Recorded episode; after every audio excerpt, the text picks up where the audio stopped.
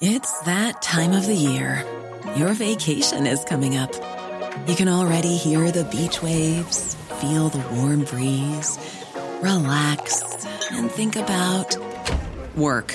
You really, really want it all to work out while you're away. Monday.com gives you and the team that peace of mind. When all work is on one platform and everyone's in sync, things just flow wherever you are. Tap the banner to go to Monday.com.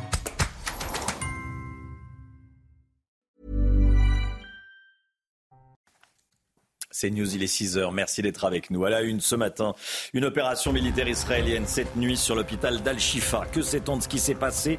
Quel est l'objectif de Tsahal? On verra ça avec le général Bruno Clermont. A tout de suite, mon général.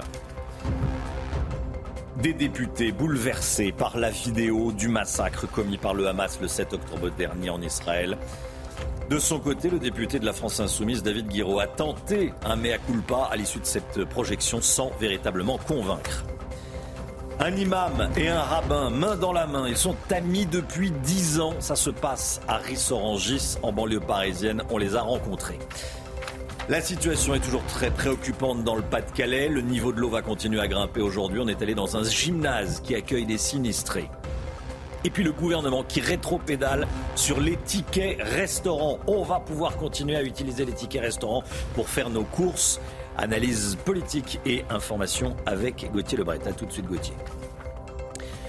L'opération ciblée de l'armée israélienne cette nuit sur l'hôpital d'Al-Shifa, on l'a appris euh, en plein milieu de la nuit. Euh, Général Bruno Clermont avec nous. Que sait-on de cette opération et quels sont les objectifs de Tsahal? Alors on sait beaucoup de choses parce que Tsahal a été extrêmement disert et a expliqué tout ce qu'il allait faire dans cette opération. Hein, vous vous souvenez, cet hôpital Al-Shifa qui est au, cœur d'une polémique sur euh, l'évacuation euh, euh, des, blessés, l'évacuation des, réfugiés. Aujourd'hui, on a assisté, on le verra sur la carte, à la jonction des, forces du Nord et des forces de l'Est. Donc on voit la ligne bleue est continue là le long de la Méditerranée et au centre de la ligne bleue, eh bien on avait un, camp qui est le camp d'Al-Shati qui était un, bastion des terroristes du Hamas qui a été dont, dont le ça, a pris le contrôle. Et donc aujourd'hui, l'objectif, c'est l'hôpital Al-Shifa, un hôpital dont on sait qu'il abrite dans les souterrains le quartier général des brigades Al-Qassam, qui sont la force armée du Hamas, et qui est l'objectif prioritaire, l'objectif numéro un de Tsal. Pour ça, ils ont décidé de lancer une offensive sur cet hôpital, une offensive dans laquelle ils donnent un grand nombre d'informations. Hein. D'abord, c'est une offensive qui sera ciblée, il ne s'agit pas d'attaquer tout l'hôpital, une zone spécifique de l'hôpital qui n'est pas mentionnée. Euh, le but, c'est d'éliminer tous les terroristes qui sont présents dans l'hôpital, parce qu'il y a également des terroristes dans l'hôpital, puisqu'ils protègent des souterrains dans lesquels vous avez tout l'état-major qui est en dessous. Euh, ça répond à des nécessités opérationnelles et c'est basé sur du renseignement qu'ont confirmé les Américains cette nuit en disant qu'il y a effectivement le quartier général du Hamas sous l'hôpital et euh, ils précisent également qu'ils vont faire ça euh, en, modérant la, en, modérant la, force, puisqu'ils seront accompagnés par des équipes médicales et par des traducteurs, et qu'ils ajoutent que le, but est de causer aucun dommage aux civils à l'intérieur de l'hôpital. Donc on voit une opération extrêmement compliquée qui a lieu en ce moment et qui peut être décisive euh, sur la façon dont la, guerre, non seulement la guerre va se dérouler, mais la façon dont Tsahal va continuer à avoir ou pas le soutien de l'opinion publique. Merci mon général. Les familles des otages du Hamas réclament à Israël un accord pour obtenir leur libération. Elles ont commencé une marche de cinq jours hier qui doit les conduire de Tel Aviv à Jérusalem. Chana. Cette marche de 63 km à travers le centre du pays s'achèvera devant le bureau de Benjamin Netanyahou. Le récit est signé Adrien Spiteri. Rendez-les à leur famille maintenant. Ce sont les mots scandés par ces familles israéliennes dans les rues de Tel Aviv hier. Sur leurs pancartes ou leurs t-shirts, des images de leurs proches détenus par le Hamas depuis le 7 octobre. Pour demander leur libération, ces femmes et ces hommes ont entamé une marche de cinq jours jusqu'à Jérusalem. Nous irons à Jérusalem où siègent les personnes qui ont le pouvoir de décider, où siègent le Premier ministre et le gouvernement, où se trouve toute la Knesset et nous exigerons de les rencontrer. 63 km à travers le centre du pays pour réclamer des réponses aux autorités israéliennes. Nous voulons savoir ce qui se passe et à part cela, je ne sais pas quoi faire d'autre. Je n'ai pas de solution, mais ce n'est pas mon travail d'obtenir une solution. Il n'y aura ni victoire, ni statu quo, ni rien si nous ne nous les libérons pas. Dimanche, le Premier ministre israélien a évoqué la possibilité d'un accord visant à libérer certains otages il serait 240 dans la bande de Gaza, selon Tsahal. L'effroi à l'Assemblée nationale après la projection du film, des vidéos tournées par le Hamas le 7 octobre dernier. Une centaine de députés y ont assisté. Ils sont sortis de la salle euh, avec le regard hagard, euh, sous le choc évidemment. Pendant 43 minutes, ces images montrent les horreurs perpétrées par ces terroristes sur le sol israélien. Une réalité euh, qui est venue percuter les parlementaires, notamment euh, l'insoumis David Guiraud, qui, je le rappelle, il y a quelques jours avait euh, relativisé certaines atrocités commises par le Hamas pour les imputer à Israël. Le récit de Maxime Leguet. Ce sont des images qui ont bouleversé la classe politique. 45 minutes de vidéos qui ont ému aux larmes Meilleur Habib. Je veux que le monde comprenne qu'Israël doit se défendre, doit détruire ces barbares, doit détruire ces sauvages qui ont de la jouissance, avoir tué des femmes et des enfants. J'ai vu un enfant de 10 ans, il dit mais tuez-moi. Il a vu son père et sa mère tuer. Il a dit tuez-moi. Pendant qu'ils ouvraient le frigidaire, ils prenaient un coca zéro en train de boire. Parmi les 90 députés présents, David Guiraud, après avoir tenu des propos polémiques à Tunis relativisant les crimes du Hamas, le membre de la France insoumise fait son mea culpa. Dans une conférence euh, récente, j'ai donné l'impression de traiter tout cela avec légèreté. Donc je me suis venu m'assurer que je ne referai pas cette erreur. Des excuses qui n'ont pas convaincu David Habib, qui a tenu à lui faire savoir. Je lui ai dit que c'était un chien. Avoir tenu les propos qu'il a tenus à Tunis, c'est proprement scandaleux. Merci. Un film réalisé par l'armée israélienne et ayant pour but de révéler au monde les atrocités commises par le Hamas. Voilà, David Habib qui a traité David Guiraud de, chien sera avec nous à 7h10 euh, en plateau dans la matinale de CNews. 7h10 dans, dans une petite heure maintenant. L'ancien Premier ministre Dominique de Villepin était l'invité de Pascal Pro hier soir dans l'heure des pros euh, sur CNews. Vous l'avez peut-être euh, regardé. Dominique de Villepin qui a tenu des propos inquiétants pour l'avenir. Selon lui, nous glissons pas à pas vers une confrontation globale. Et c'est pour ça que le président chinois Xi Jinping rencontre en ce moment Joe Biden à San Francisco. Écoutez. Je dis prenons conscience hmm. que nous glissons pas à pas sans que nous soyons dans un monde disposant d'aucune sorte de garde-fou, contrairement à la guerre froide. À la guerre froide, nous glissons pas à pas vers une confrontation globale. Et c'est pour cela, parce hmm. que vous voyez, c'est curieux, mais d'une certaine façon, Joe Biden euh, est plutôt de mon côté ce soir. Joe Biden rencontre le hmm. président Xi demain. Pourquoi le fait-il? Parce qu'il se rend bien compte que les choses deviennent terriblement dangereuses. Euh, un mot, général Bruno Clermont? On euh, glisse pas à pas vers une, euh, globale. Non, non, le risque d'embrasement, il, est réel. Le risque d'embrasement, il, se signalera lorsque le Hezbollah accentuera ses opérations au nord. Pour l'instant, ce n'est pas le cas. Mais évidemment qu'il est réel, le risque d'embrasement. Il faut, il faut gérer cette crise avec une très grande prudence diplomatique. Restez bien avec nous, Général Clermont. Euh, la Haute-Savoie, toujours en vigilance rouge crue. Il est tombé 224 mm de précipitations en moyenne en seulement un mois.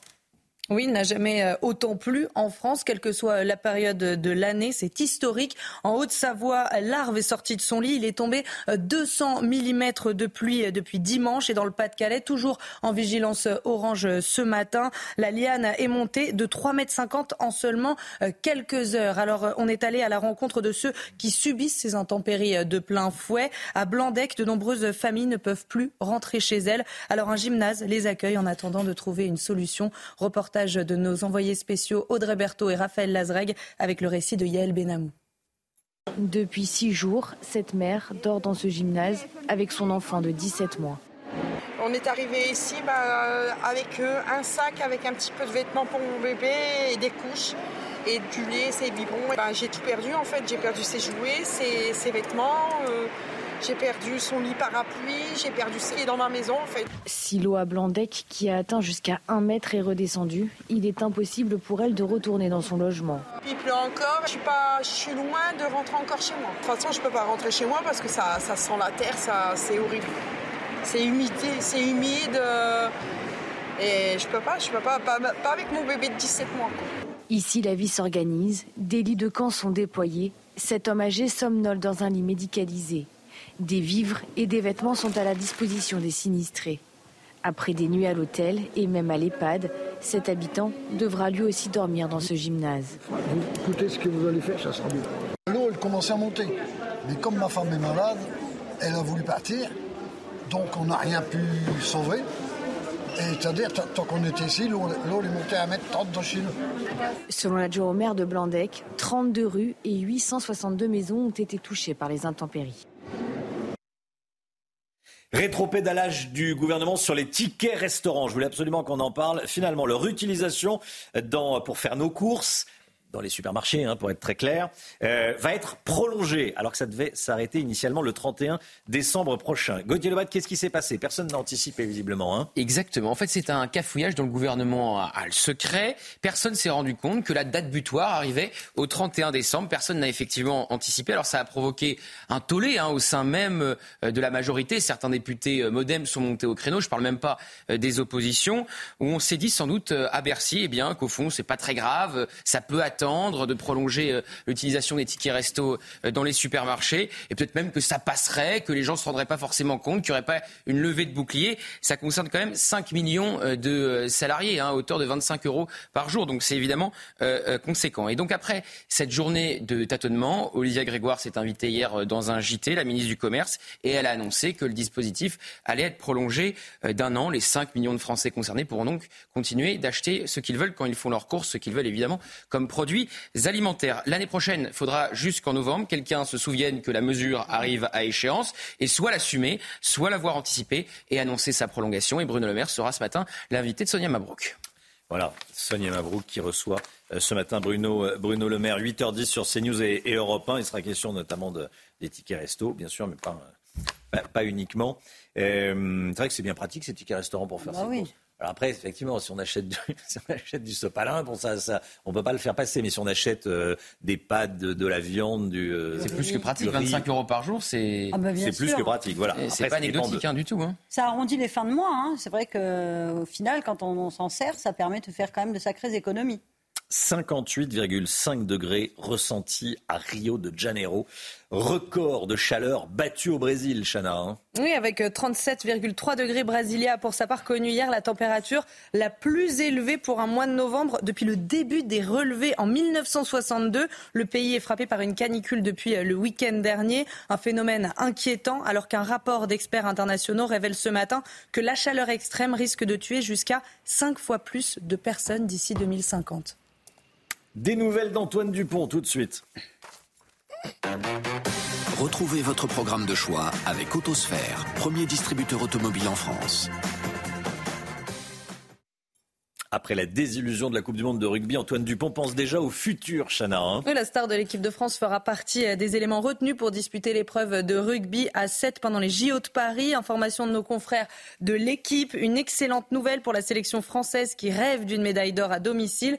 Et Antoine Dupont aura l'occasion de faire oublier à ses fans la lourde défaite du 15 de France face à l'Afrique du Sud en octobre dernier l'occultisme serait une pratique de plus en plus importante dans le sport professionnel. C'est en tout cas ce qu'affirme un aumônier de sportifs de haut niveau et pasteur évangélique interrogé euh, par l'AFP. De plus en plus de sportifs font appel à des marabouts, des chamans et des magnétiseurs. J'ai entendu ça, je voulais vous euh, partager cette, euh, cette information avec vous. Écoutez ce qu'il dit.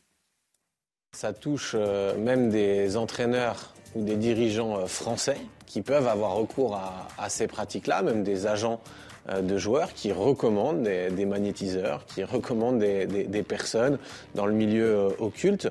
Donc ce n'est pas euh, lié à un phénomène africain, c'est vraiment toutes les cultures. Et après, un marabout va plutôt être attaché à l'islam.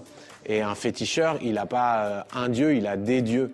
Donc c'est ça la différence. On va même avoir des magnétiseurs qui vont se revendiquer du catholicisme. Voilà, marabout, féticheur, chaman. Euh, bon, autour du plateau, vous allez voir des marabouts, féticheurs ou chamans. Malheureusement, euh, non. mauvais client. je me de lire mon horoscope une fois tous les, tous les six mois. mais C'est c'est la seule euh, pratique de Et vous, ça, ça, a l'air de vous intéresser, Romain, puisque vous nous proposez ce matin. J'étais, je, je, j'ai été euh, étonné de voir que voilà, cette pratique se développait dans le monde du, du sport. Voilà. évidemment, euh, quand ça marche, c'est grâce au marabout. Et quand ça marche pas, c'est à, cause du joueur. C'est à cause du joueur. c'est, ce qu'explique l'aumônier. voilà, c'était le sport. Vous avez profité de votre programme de choix avec Autosphère, premier distributeur automobile en France. Restez bien avec nous sur CNews. Dans un instant, le dernier jour du procès d'Éric Dupont-Moretti devant la CJR, la Cour de justice de la République. La Cour de cassation qui prendra ses réquisitions aujourd'hui. On en parle juste après la, publicité. À tout de suite. CNews 6h18. Merci d'être avec nous. Tout d'abord, le point info. Chana Lousteau. Les familles des otages du Hamas réclament à Israël un accord pour obtenir leur libération. Elles ont commencé une marche de cinq jours hier qui doit les conduire de Tel Aviv à Jérusalem. Cette marche de 63 km à travers le centre du pays s'achèvera devant le bureau de Benjamin Netanyahou. La Haute-Savoie, toujours en vigilance rouge crue ce matin. Il est tombé 224 euh, mm de précipitations en moyenne en seulement un mois. Il n'avait jamais autant plu en France, quelle que soit la période de l'année. C'est historique. En Haute-Savoie, l'arve est sorti de son lit. Il est tombé 200 mm depuis, depuis dimanche. Et dans le Pas-de-Calais, toujours en vigilance orange ce matin, la liane est montée de 3,50 m en seulement quelques heures. Et puis la chaleur extrême risque de tuer cinq fois plus d'humains d'ici 2050. C'est ce que révèle un rapport inquiétant d'experts internationaux publié euh, ce matin. Selon eux, la santé de l'humanité est en grave danger si rien n'est fait contre le changement climatique. Une annonce inquiétante donc à quelques semaines de la COP28 de Dubaï où pour la première fois une journée sera dédiée à la santé le 3 décembre. Avant-dernier jour du procès d'Éric Dupont-Moretti devant la Cour de justice de la, République. Je rappelle qu'il est accusé de prise illégale d'intérêt. Ce matin, deux derniers témoins seront entendus. Puis, cet après-midi, le procureur général près la Cour de cassation prendra ses réquisitions. L'accusation ne devrait pas être tendre avec le ministre de la Justice, comme nous l'explique Noémie Schulz, qui suit ce procès pour CNews. Dès le premier jour du procès, Rémi Haït, le procureur général près la Cour de cassation, a donné le ton euh, dans un propos liminaire très sévère pour Éric Dupont-Moretti. Ce procès n'est pas celui de la justice, mais celui d'une double prise illégale d'intérêt reprochée au ministre. Une affaire grave, pas du tout anecdotique, a-t-il rappelé, après avoir souligné la difficulté pour les témoins de venir parler devant celui dont dépend leur carrière. La suite des débats a montré que Rémi Haït n'avait aucune intention de faire de cadeau à son ministre. Les échanges ont d'ailleurs souvent été tendus entre les les deux hommes, Éric Dupont-Moretti prenant régulièrement la parole pour dénoncer avec colère des questions trop orientées uniquement à charge. Quoi que je dise, la messe est dite, a-t-il répété avec dépit. Pour l'accusation, il semble clair qu'Éric Dupont-Moretti s'est rendu coupable de prise illégale d'intérêt en ouvrant des enquêtes administratives visant des magistrats auxquels il s'était confronté quand il était avocat, et ce, malgré de nombreuses alertes. Alors quel sera le sens des réquisitions? Nous le saurons cet après-midi. La semaine dernière, à l'ouverture des débats, le procureur général avait rappelé la peine encourue par le ministre, 5 ans de prison et l'interdiction d'exercer une fonction publique. Une mosquée, une église et une synagogue dans la même rue, c'est la particularité de la ville de Rissorangis, près de Paris. Et l'imam et le rabbin sont euh, son copain dans la vie, Chana. Hein. oui, après les attaques du Hamas du 7 euh, octobre, le rabbin et l'imam, donc, qui sont euh, de vieux amis, vous l'avez dit, ont décidé de réunir leur fidèle reportage de Fabrice Elsner avec le récit de Michael Dos Santos. Ils veulent voir, c'est quoi cette histoire à Rissorangis Ils sont étonnés. L'imam et le rabbin de Rissorangis sont presque surpris par notre présence. Pourtant, leur situation est inédite. Mouloud El Wassia et Michel Serfati officient dans la même rue, à quelques mètres l'un de l'autre. Vous m'avez appelé tout à l'heure. Je vous ai raté. Les deux hommes sont également proches dans la vie. Amis depuis plus d'une dizaine d'années, rien n'a pu freiner leur volonté de rapprocher juifs et musulmans. Pas même la guerre entre Israël et le Hamas qu'ils évoquent sans tabou. Quand des enfants meurent, est-ce qu'on va chercher leur religion? Ce sont des anges. Ce sont des anges, donc il faut les protéger. À travers l'association de l'amitié judéo-musulmane, l'imam et le rabbin s'unissent pour de nombreux événements. Le week-end dernier, synagogues et mosquées ont ouvert leurs portes à tous les fidèles. On était présents à la, synagogue à l'heure de, de, leur prière. On a écouté la parole de Dieu, la Torah. Une fraternité que l'imam souhaite voir s'étendre dans le pays. Nous demandons euh, pour euh, les autres euh, villes prennent l'exemple de nous pour qu'ils se, mettent d'accord entre les synagogues et les mosquées et l'Église, de prendre un exemple de nous. Cette union entre les communautés, le rabbin tente de l'inculquer aux plus jeunes. Des ateliers, des sorties pour mettre fin aux préjugés et aux discriminations, vivre dans la paix. Voilà, je trouve très émouvant ce, reportage, si ça pouvait se passer euh, comme ça partout dans le monde. Euh, c'est un reportage de la, de la rédaction de, de CNews de Fabrice Elsner avec le récit de Michael Dos Santos qu'on vous diffuse ce matin. Allez, restez bien avec nous. Dans un instant, on va parler de l'immobilier. 180 000 emplois menacés, au moins à cause de la crise de l'immobilier. Alors, euh, les agences immobilières souffrent, les notaires souffrent, mais pas uniquement. On vend moins de maisons, on vend moins euh, d'appartements. Donc, tous ceux qui vendent de, euh, des cuisines, des lave-linges, des sèche-linges, des canapés souffrent aussi. On en parle avec le Guillot dans un instant. À tout de suite. L'économie, tout de suite, on va parler immobilier. Votre programme avec les déménageurs bretons, des déménagements d'exception. On dit chapeau les bretons. Information sur déménageurs-bretons.fr. Le marché immobilier tourne au ralenti et un député Horizon estime dans un rapport parlementaire que 180 000 emplois sont menacés par cette crise de l'immobilier. Le Miguel, pourquoi? Eh bien, son calcul est simple. Hein. Il estime, on estime que 100 000 logements seront construits en moins l'année prochaine. Or, un logement, ça correspond à 1,8 emplois dans le BTP. Donc 100 000 fois 1,8, vous obtenez ce chiffre de 180 000 emplois menacés. Ça, c'est juste dans la construction. Et on le voit hein, déjà, il y a déjà des plans sociaux en préparation chez certains gros promoteurs et constructeurs. 700 promoteurs immobiliers ont déposé leur bilan depuis le début de l'année 2023. Il y a aussi des conséquences en cascade à ces dépôts de bilan. Hein. Bah oui, évidemment, parce que lorsqu'un promoteur met la clé sous la porte, eh bien, c'est du travail en moins pour les architectes, les entrepreneurs du BTP, les artisans, tous leurs sous-traitants. En tout, les ventes de logements neufs ont chuté de 30% au premier semestre. On parle, du neuf parce que c'est évidemment là qu'il y a le plus besoin euh, de main-d'œuvre et d'emplois euh, concernés.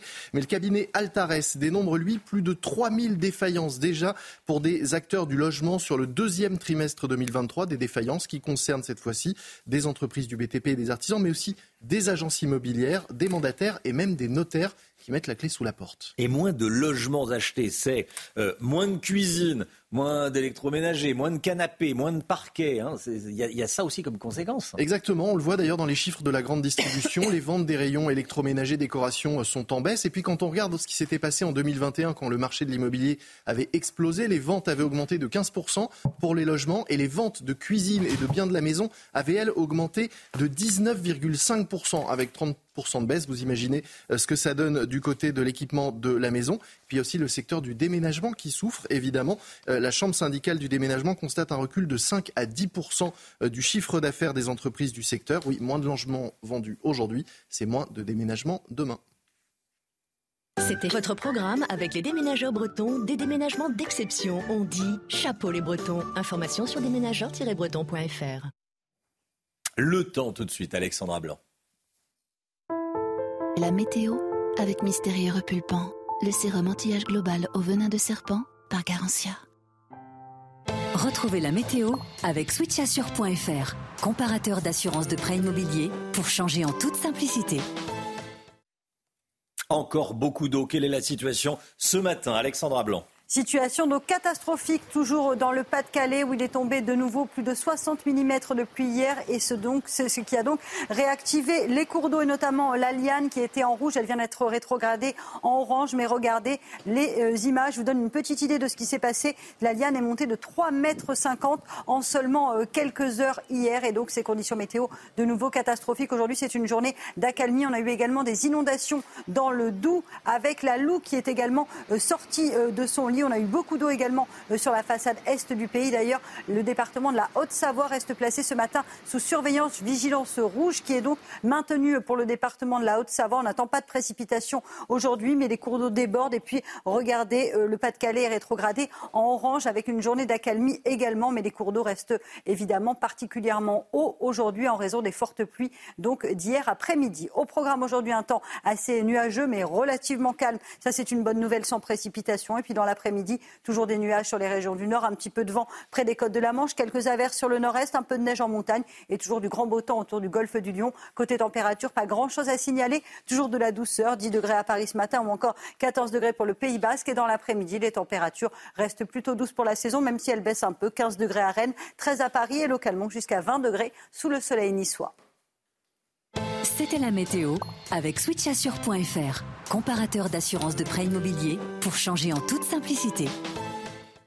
C'était la météo avec Mystérieux Repulpant, le sérum anti-âge global au venin de serpent par Garantia. C'est News, il est 6h30. Merci d'être avec nous à la une ce matin. On en parlait à l'instant. Ces inondations catastrophiques dans le Pas-de-Calais. Le niveau de l'eau va continuer à évoluer aujourd'hui. On a rencontré un boucher qui a tout perdu. Vous allez voir. L'armée israélienne va enquêter sur les violences sexuelles commises par le Hamas le 7 octobre dernier. Comment mener une telle enquête? Je vous pose la question, général Bruno Clermont. A tout de suite, mon général. L'imam de la Grande Mosquée de Paris a tenté de justifier sans véritablement y parvenir ses propos tenus hier matin. Il était hier soir chez Cyril Hanouna sur C8. Il avait euh, cherché à minimiser le nombre d'actes antisémites en France, vous allez l'entendre. De nombreux maires sont confrontés à des violences. En réaction à ces agressions, Gérald Darmanin lance aujourd'hui les rencontres de Beauvau. On a rencontré, nous, l'une de ces élus qui a subi des menaces. Et puis, des grèves à la SNCF à Noël. Vous avez bien entendu, c'est ce qui risque d'arriver en cette fin d'année. Sudrail a en effet appelé les autres syndicats de cheminots à se mobiliser au moment des départs en vacances. Est-ce bien sérieux? Qu'est-ce que souhaitent ces syndicats? Je vous poserai la question, le Guillaume. A tout de suite, le Mic. La Haute-Savoie, toujours en vigilance rouge crue.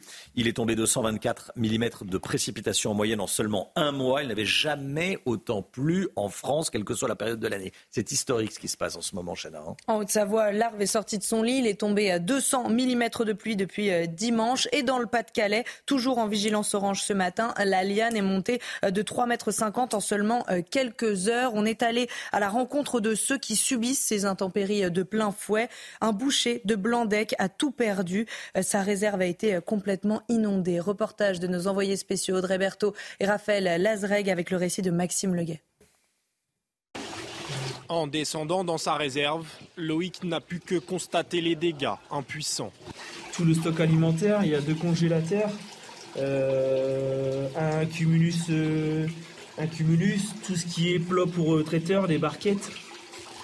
Et après, bah, il y a tout du matériel, quoi. Enfin, tout ça, c'est perdu? Bah, tout ça, c'est mort, c'est mort. Regardez déjà l'eau, comment elle coule des murs. Euh. De l'eau qui a tout ravagé sur son passage. Machines, marchandises, congélateurs ou encore la chambre froide. Les dégâts pour cette boucherie-charcuterie se comptent en dizaines de milliers d'euros. Donc vous voyez là pareil, euh, là le courant on peut pas le rallumer puisqu'en fait les disjoncteurs font que, que ça de sauter. Il y a des prises qui ont mangé, qui ont pris, qui ont pris vraiment l'eau. En moins de 24 heures seulement, c'est tout l'établissement qui a été victime des inondations.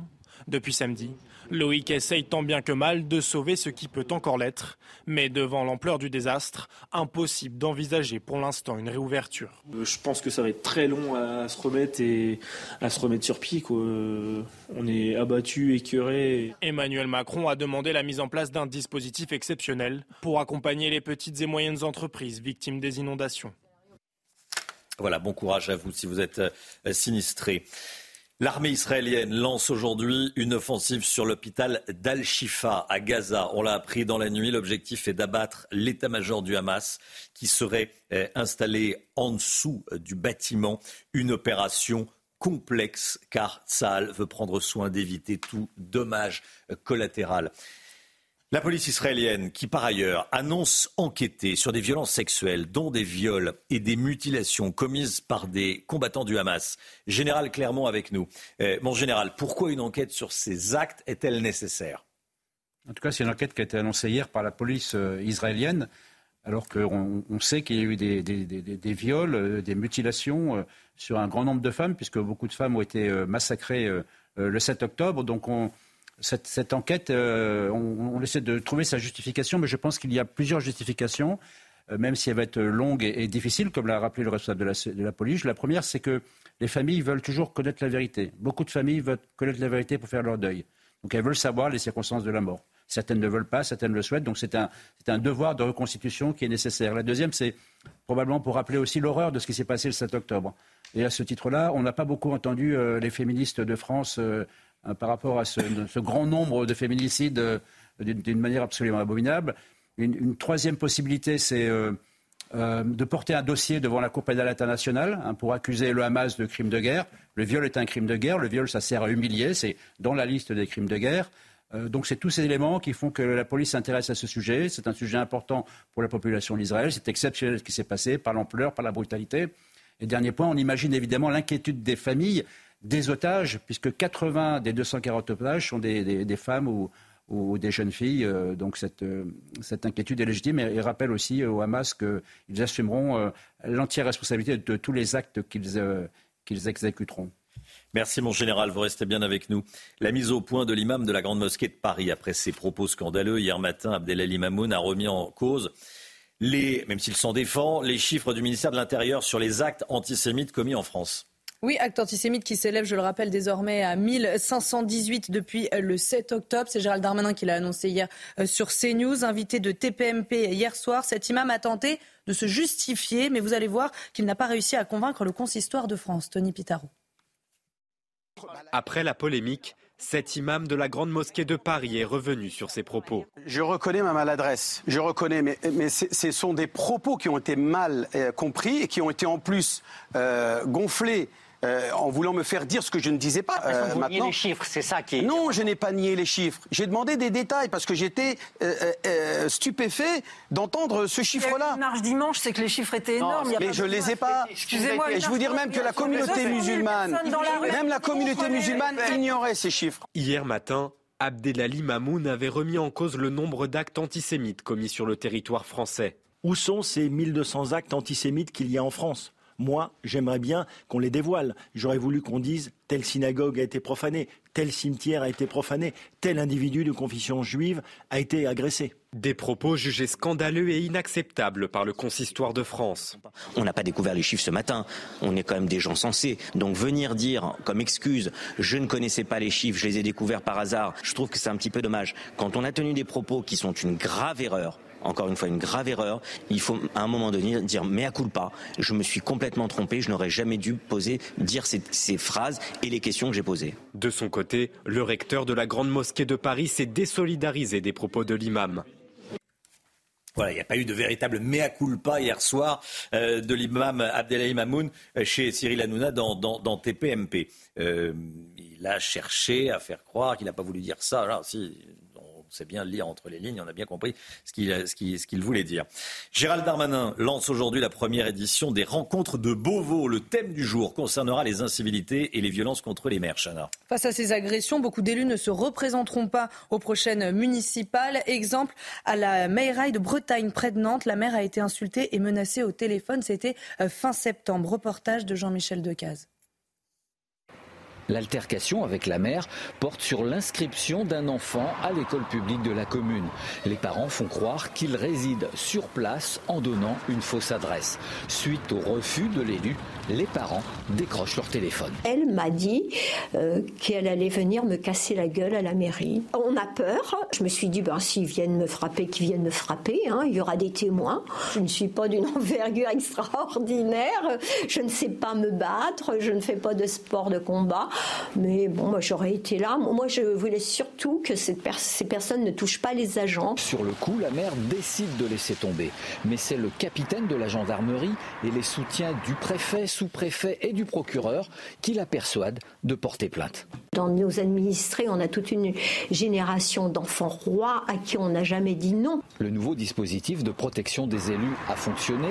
Début octobre, une semaine après l'agression verbale, le père de famille était en garde à vue. Le couple comparaîtra devant le tribunal de Nantes dès le 21 décembre. Voilà, euh, c'est assez fou ce qu'on vient de, voir. Euh, une élue locale, une maire à qui euh, on dit je vais venir te péter la gueule. Non mais oui, bon, il va y avoir un jugement là. Hein. Il va y avoir un jugement. Violette Spibou, qui est députée Renaissance, qui va animer ces rencontres de Beauvau, sera avec nous à 7h30. Soyez là si vous le pouvez. Bien sûr, vous connaissez la, la formule. le syndicat Sudrail menace d'une grève à la SNCF à Noël. Quelles sont leurs revendications? Comment en est-on arrivé, j'allais dire, à nouveau là D'ailleurs, le, le feuilleton de la menace de grève à Noël pour euh, mettre la pression sur la direction de la SNCF. Exactement. Pour le moment, il n'y a pas de, date. Hein. C'est juste une menace. Le syndicat Sudrail voudrait mobiliser les cheminots sur le sujet des salaires. L'organisation a même écrit à trois autres syndicats afin de tenter de, construire un front commun contre la direction. On rappelle quand même que la SNCF a annoncé une augmentation hein, de 4,6% en moyenne en 2024. C'est un peu plus que la moyenne générale des augmentations en France. La direction a aussi annoncé une prime de partage de la valeur de 400 euros et le salaire, le salaire minimum est désormais 10% au-dessus du SMIC à la SNCF. Et puis surtout, selon la SNCF, les cheminots ont en tout bénéficié de 12% d'augmentation au cours des deux dernières années et jusqu'à 21 d'augmentation sur trois ans, de quoi largement compenser l'inflation. Rappelons euh, enfin que la SNCF est financée à hauteur de 18,5 milliards d'euros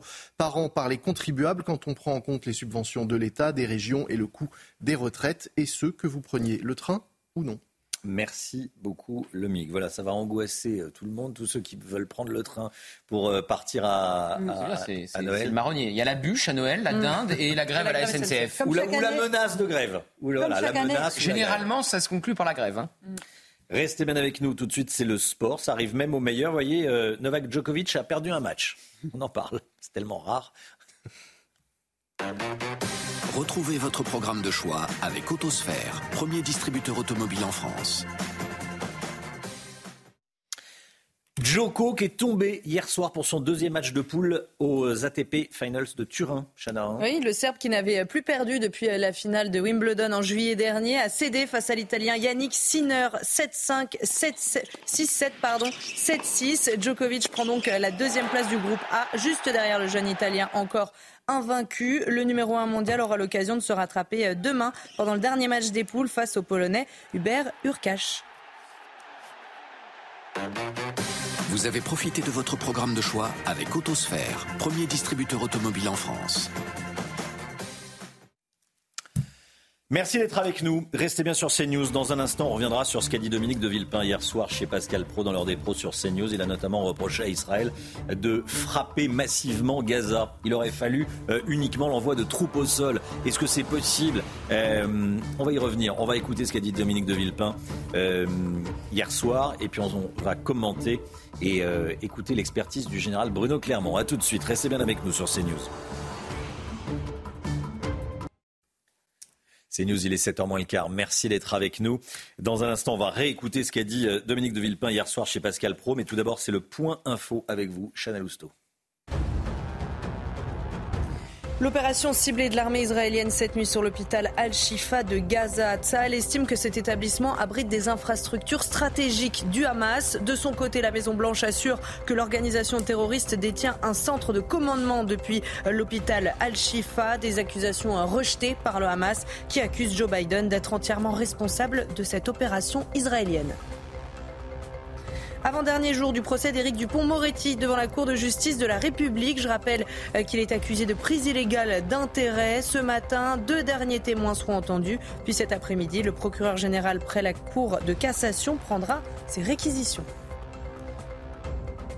Et puis le rétropédalage du gouvernement concernant les tickets restaurants. Leur utilisation pour les courses alimentaires sera finalement prolongée euh, d'un an. Annonce faite par Olivia Grégoire, ministre en charge des PME, pour soutenir le pouvoir d'achat des Français, dit-elle. Pourtant, la veille, il avait été dit qu'à partir du 1er janvier prochain, les tickets restaurants ne pourraient plus servir à payer des produits qui ne sont pas mangeables dès l'achat. En clair, les pâtes, le riz ou encore le beurre.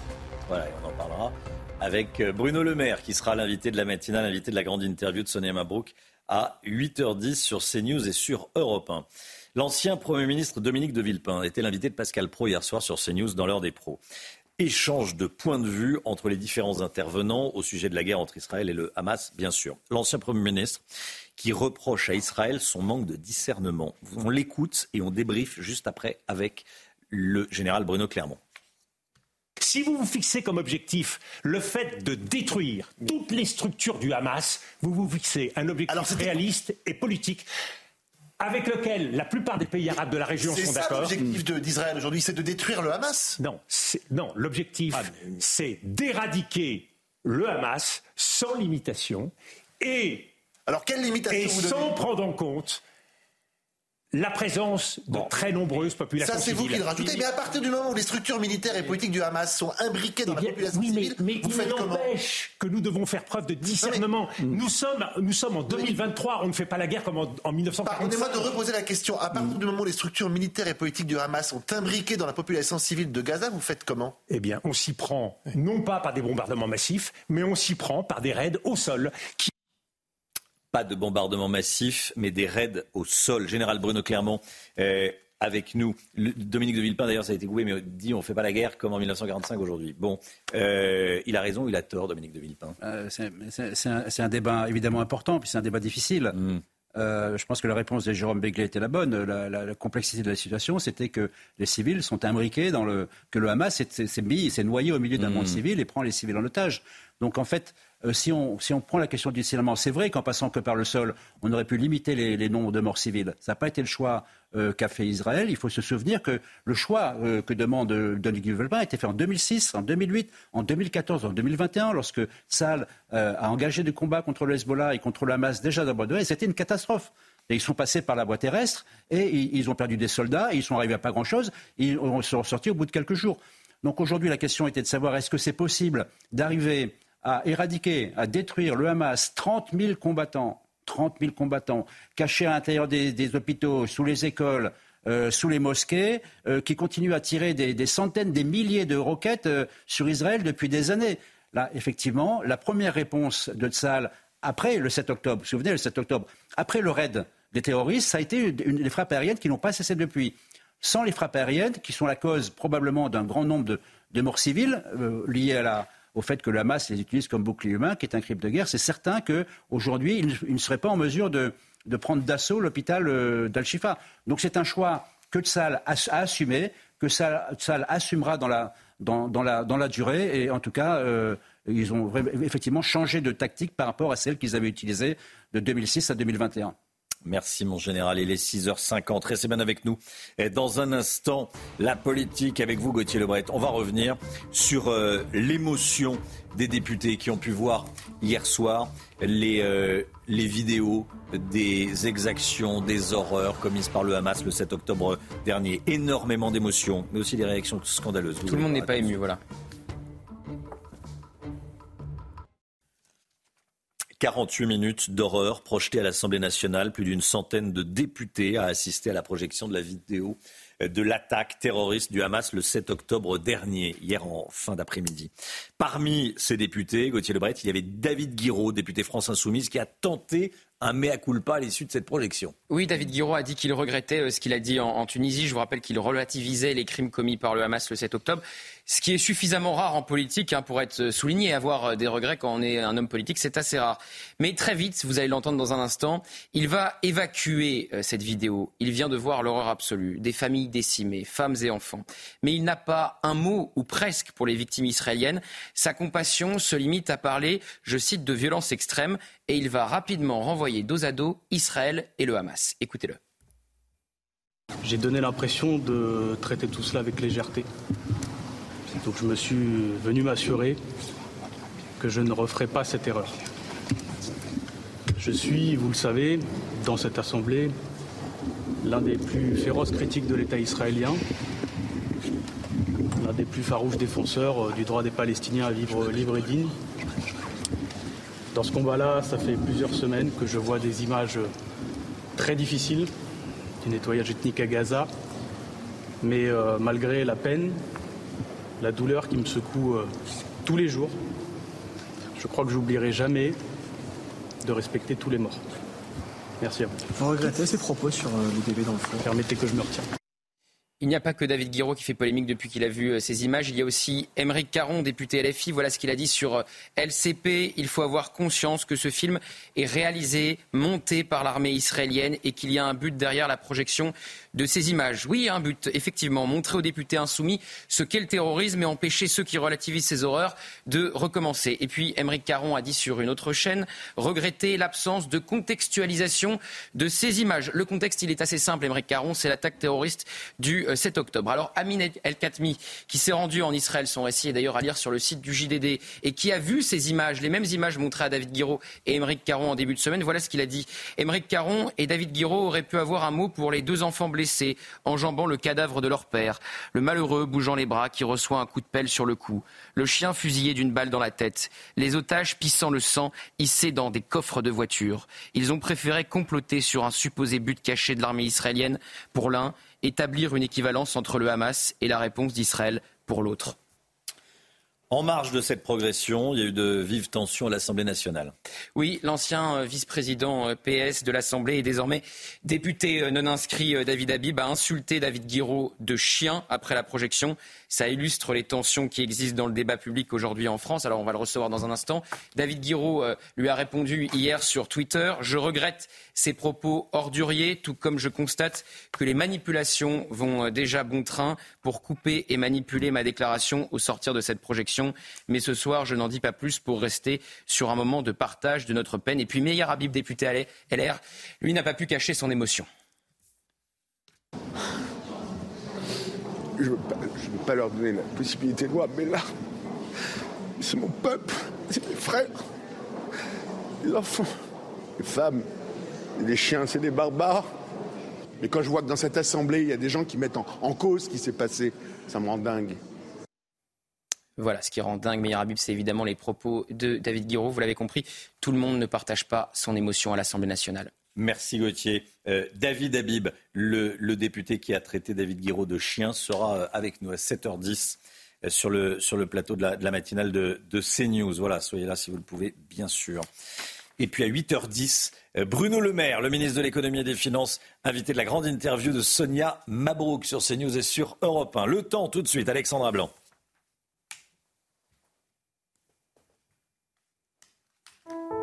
La météo avec Mystérieux Repulpant, le sérum anti-âge global au venin de serpent par Garantia.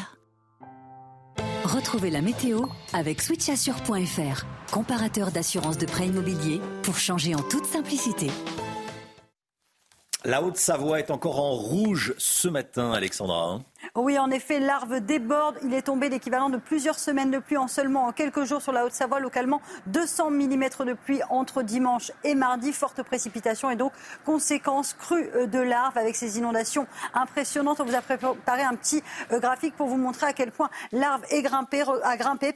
Elle était dimanche à 1 mètre. Elle est montée à 5 mètres 01 euh, cette nuit. Alors la décrue s'amorce, mais elle est lente, bien trop lente, avec donc toujours plusieurs départements placés sous surveillance. Alors le Pas-de-Calais repasse en orange. En revanche, la Haute-Savoie reste en rouge pour la crue de l'Arve, puisque évidemment la crue a tendance à monter au fil des heures en raison des fortes précipitations et la décrue est lente. On prend à présent la direction de Cannes, pas d'inondation, mais de la chaleur, record absolu de chaleur hier dans les rues de Cannes avec 27,7 degrés hier après-midi à Cannes dans les Alpes-Maritimes. C'est tout simplement du jamais vu. On n'a jamais eu aussi chaud à Cannes depuis le début des relevés météorologiques pour un mois de novembre. Alors aujourd'hui, bonne nouvelle, c'est une journée d'accalmie, journée de transition avec un temps plutôt calme. On retrouve un temps très nuageux, mais pas de précipitation, un petit peu de neige en montagne. Et puis dans l'après-midi, très peu d'évolution. Nuages sur le nord, plein soleil à l'ouest, plein soleil également autour du golfe du Lion avec un peu de vent. Les températures baissent un peu, mais restent très douces, surtout grâce aux nuages. 10 à Paris, 9 degrés à Dijon. Et dans l'après-midi, les températures restent plutôt douces pour la saison. 15 degrés pour nos amis de Rennes. Vous aurez en moyenne 17 degrés à Marseille et 23 degrés degrés en Corse. Attention, nouvelle précipitation prévue euh, demain, avec donc une réactivation des cours d'eau, notamment sur le Pas-de-Calais. C'était la météo avec switchassure.fr, comparateur d'assurance de prêt immobilier pour changer en toute simplicité. C'était la météo avec Mystérieux Repulpant, le sérum anti-âge global au venin de serpent par Garantia. CNews, il est 7h. Merci d'être avec nous. Vous regardez la matinale de CNews. À la une ce matin, une opération militaire israélienne sur l'hôpital Al-Shifa à Gaza. Que sait-on de ce qui s'y passe? Quel est l'objectif de l'armée israélienne? On verra ça avec vous, général Bruno Clermont. A tout de suite, mon général. Des députés bouleversés par la vidéo du massacre commis par le Hamas le 7 octobre dernier. De son côté, le député de la France Insoumise, David Guiraud, a tenté un mea culpa à l'issue de cette projection sans véritablement convaincre. Le député David Habib l'a traité de chien. Il est avec nous ce matin sur ce plateau. Bonjour, monsieur le député, et à tout de suite. La situation est toujours préoccupante dans le Pas-de-Calais. Le niveau de l'eau va continuer à évoluer aujourd'hui. On est allé dans un gymnase qui accueille des sinistrés.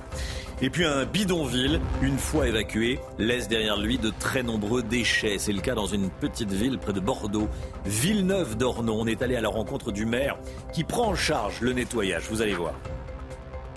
L'information de ces dernières heures, c'est évidemment cette opération militaire ciblée menée par l'armée israélienne sur l'hôpital Al-Shifa à Gaza. Général Bruno Clermont avec nous, que sait-on et quel est l'objectif de Tsahal?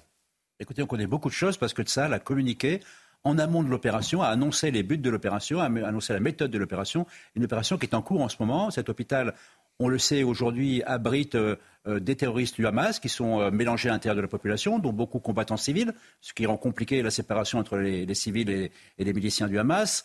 également, on sait que sous l'hôpital, il y a le quartier général de la branche militaire du Hamas. Donc, c'est un objectif prioritaire depuis le début de la guerre.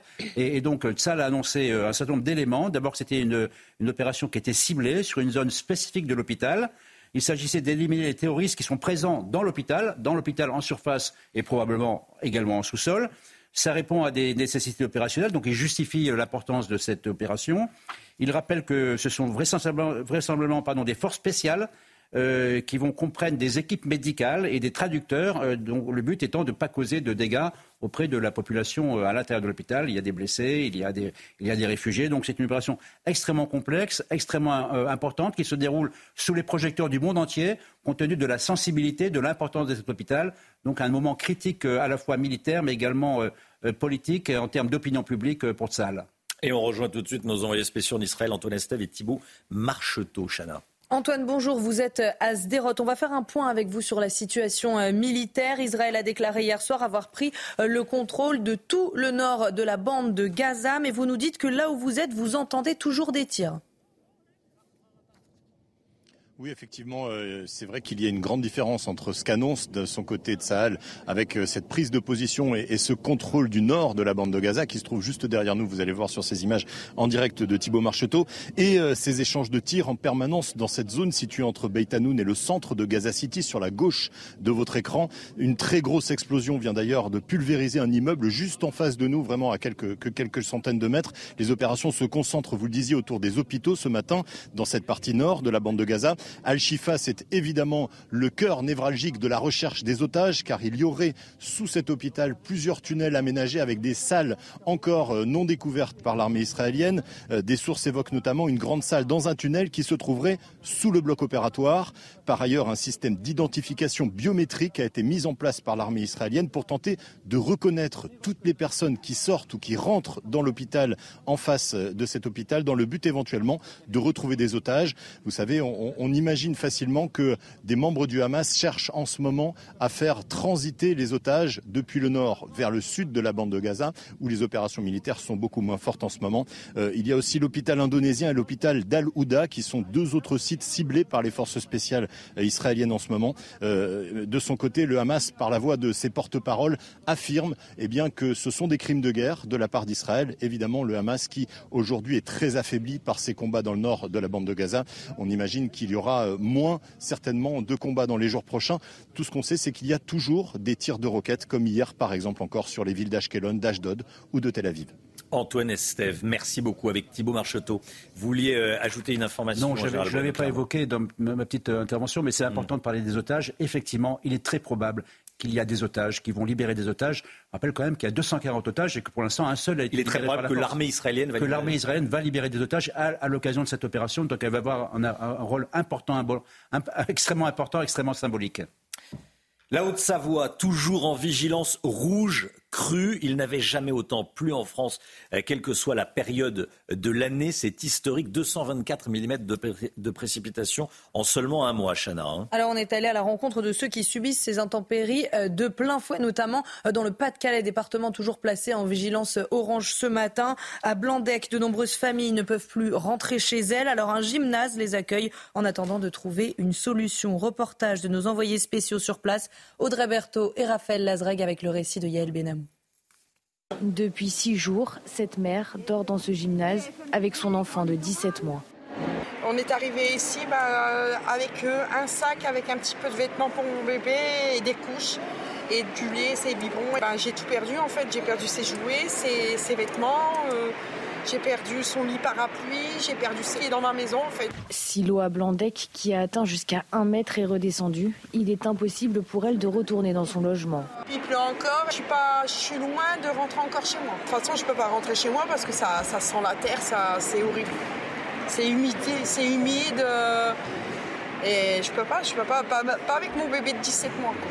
Ici, la vie s'organise, des lits de camp sont déployés. Cet homme âgé somnole dans un lit médicalisé. Des vivres et des vêtements sont à la disposition des sinistrés. Après des nuits à l'hôtel et même à l'EHPAD, cet habitant devra lui aussi dormir dans ce gymnase. Vous écoutez ce que vous allez faire, ça sera bien. L'eau, elle commençait à monter.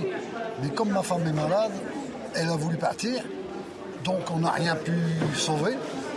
Et c'est-à-dire, tant qu'on était ici, l'eau est montée à 1m30 dans chez nous.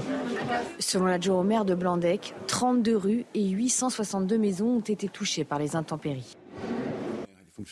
Voilà, ce qu'on se disait en regardant ce, reportage, c'est que la solidarité, ça fonctionne encore euh, en France quand il y a des, coups durs comme ça, notamment euh, dans le, Pas-de-Calais. euh, la sécurité civile se met en place, les voisins et les fonctionnaires également. Hein, et les fonctionnaires également qu'on salue bien sûr. Allez, euh, rétropédalage du gouvernement sur les tickets restaurants. Finalement, l'utilisation des tickets restaurants pour faire ses courses. Vous savez, euh, bon, ceux qui ont des tickets restaurants utilisent des tickets restaurants pour faire leurs courses. Ça devait s'arrêter le 31 décembre prochain. Le gouvernement s'est dit, oulala, là là, on est en train de commettre une erreur. Finalement, rétropédalage, Gauthier Lebret. C'est vraiment un cafouillage dont le Mm. gouvernement a le secret parce qu'en fait personne s'est rendu compte que la date butoir au 31 décembre euh, arrivait, personne n'a anticipé. Alors ça a provoqué un, un tollé au sein même de la majorité. Il y a des députés modem qui sont montés au créneau. Je parle même pas des euh, oppositions. Ou alors autre possibilité, on s'est sans doute dit à, Bercy que c'était pas le plus urgent, que peut-être ça pouvait passer aussi de euh, mettre un arrêt euh, à cette utilisation des tickets restaurants dans, les supermarchés. Ça concerne quand même 5 millions euh, de salariés, donc c'est pas du tout passé. hein.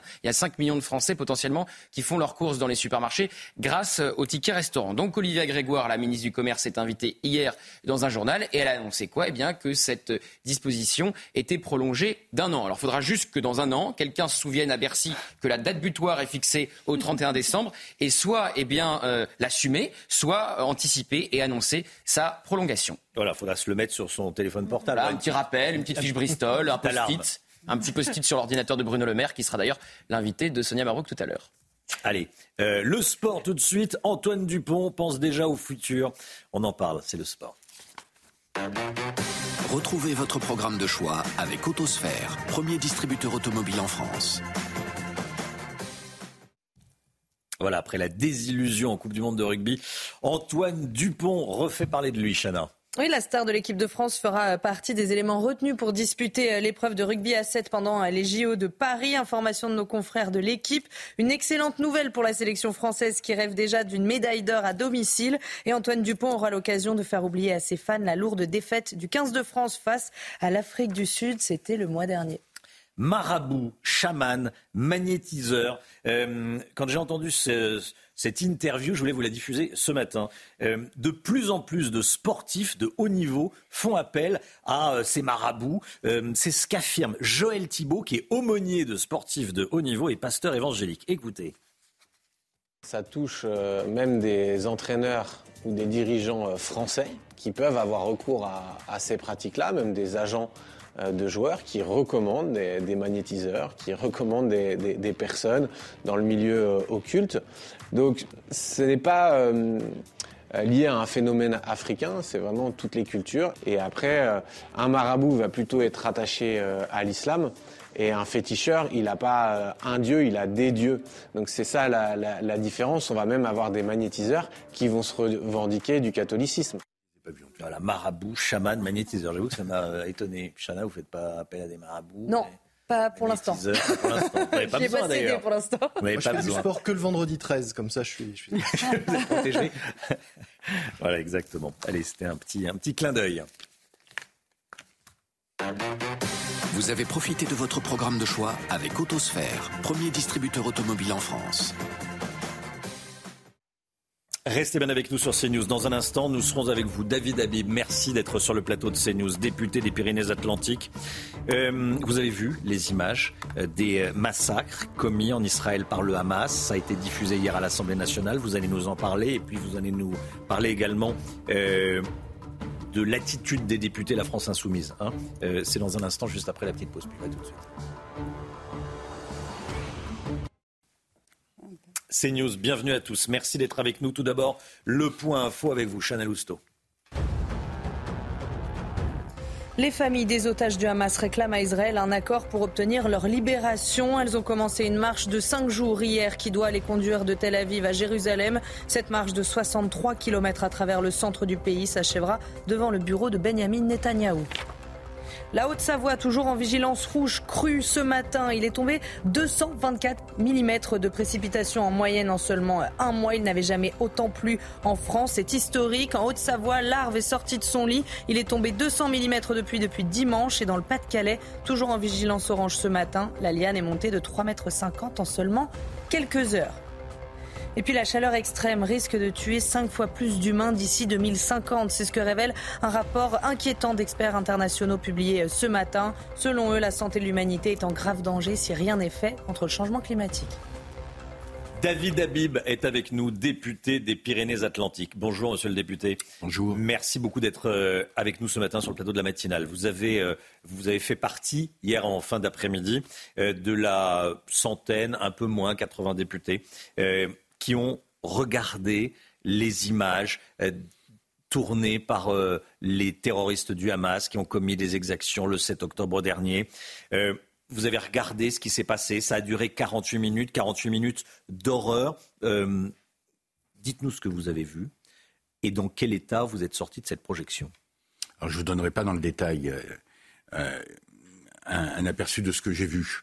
Je vais vous dire simplement que je n'ai jamais été confronté à des images aussi terribles. Jamais. Et pourtant, euh, euh, je ne suis plus jeune.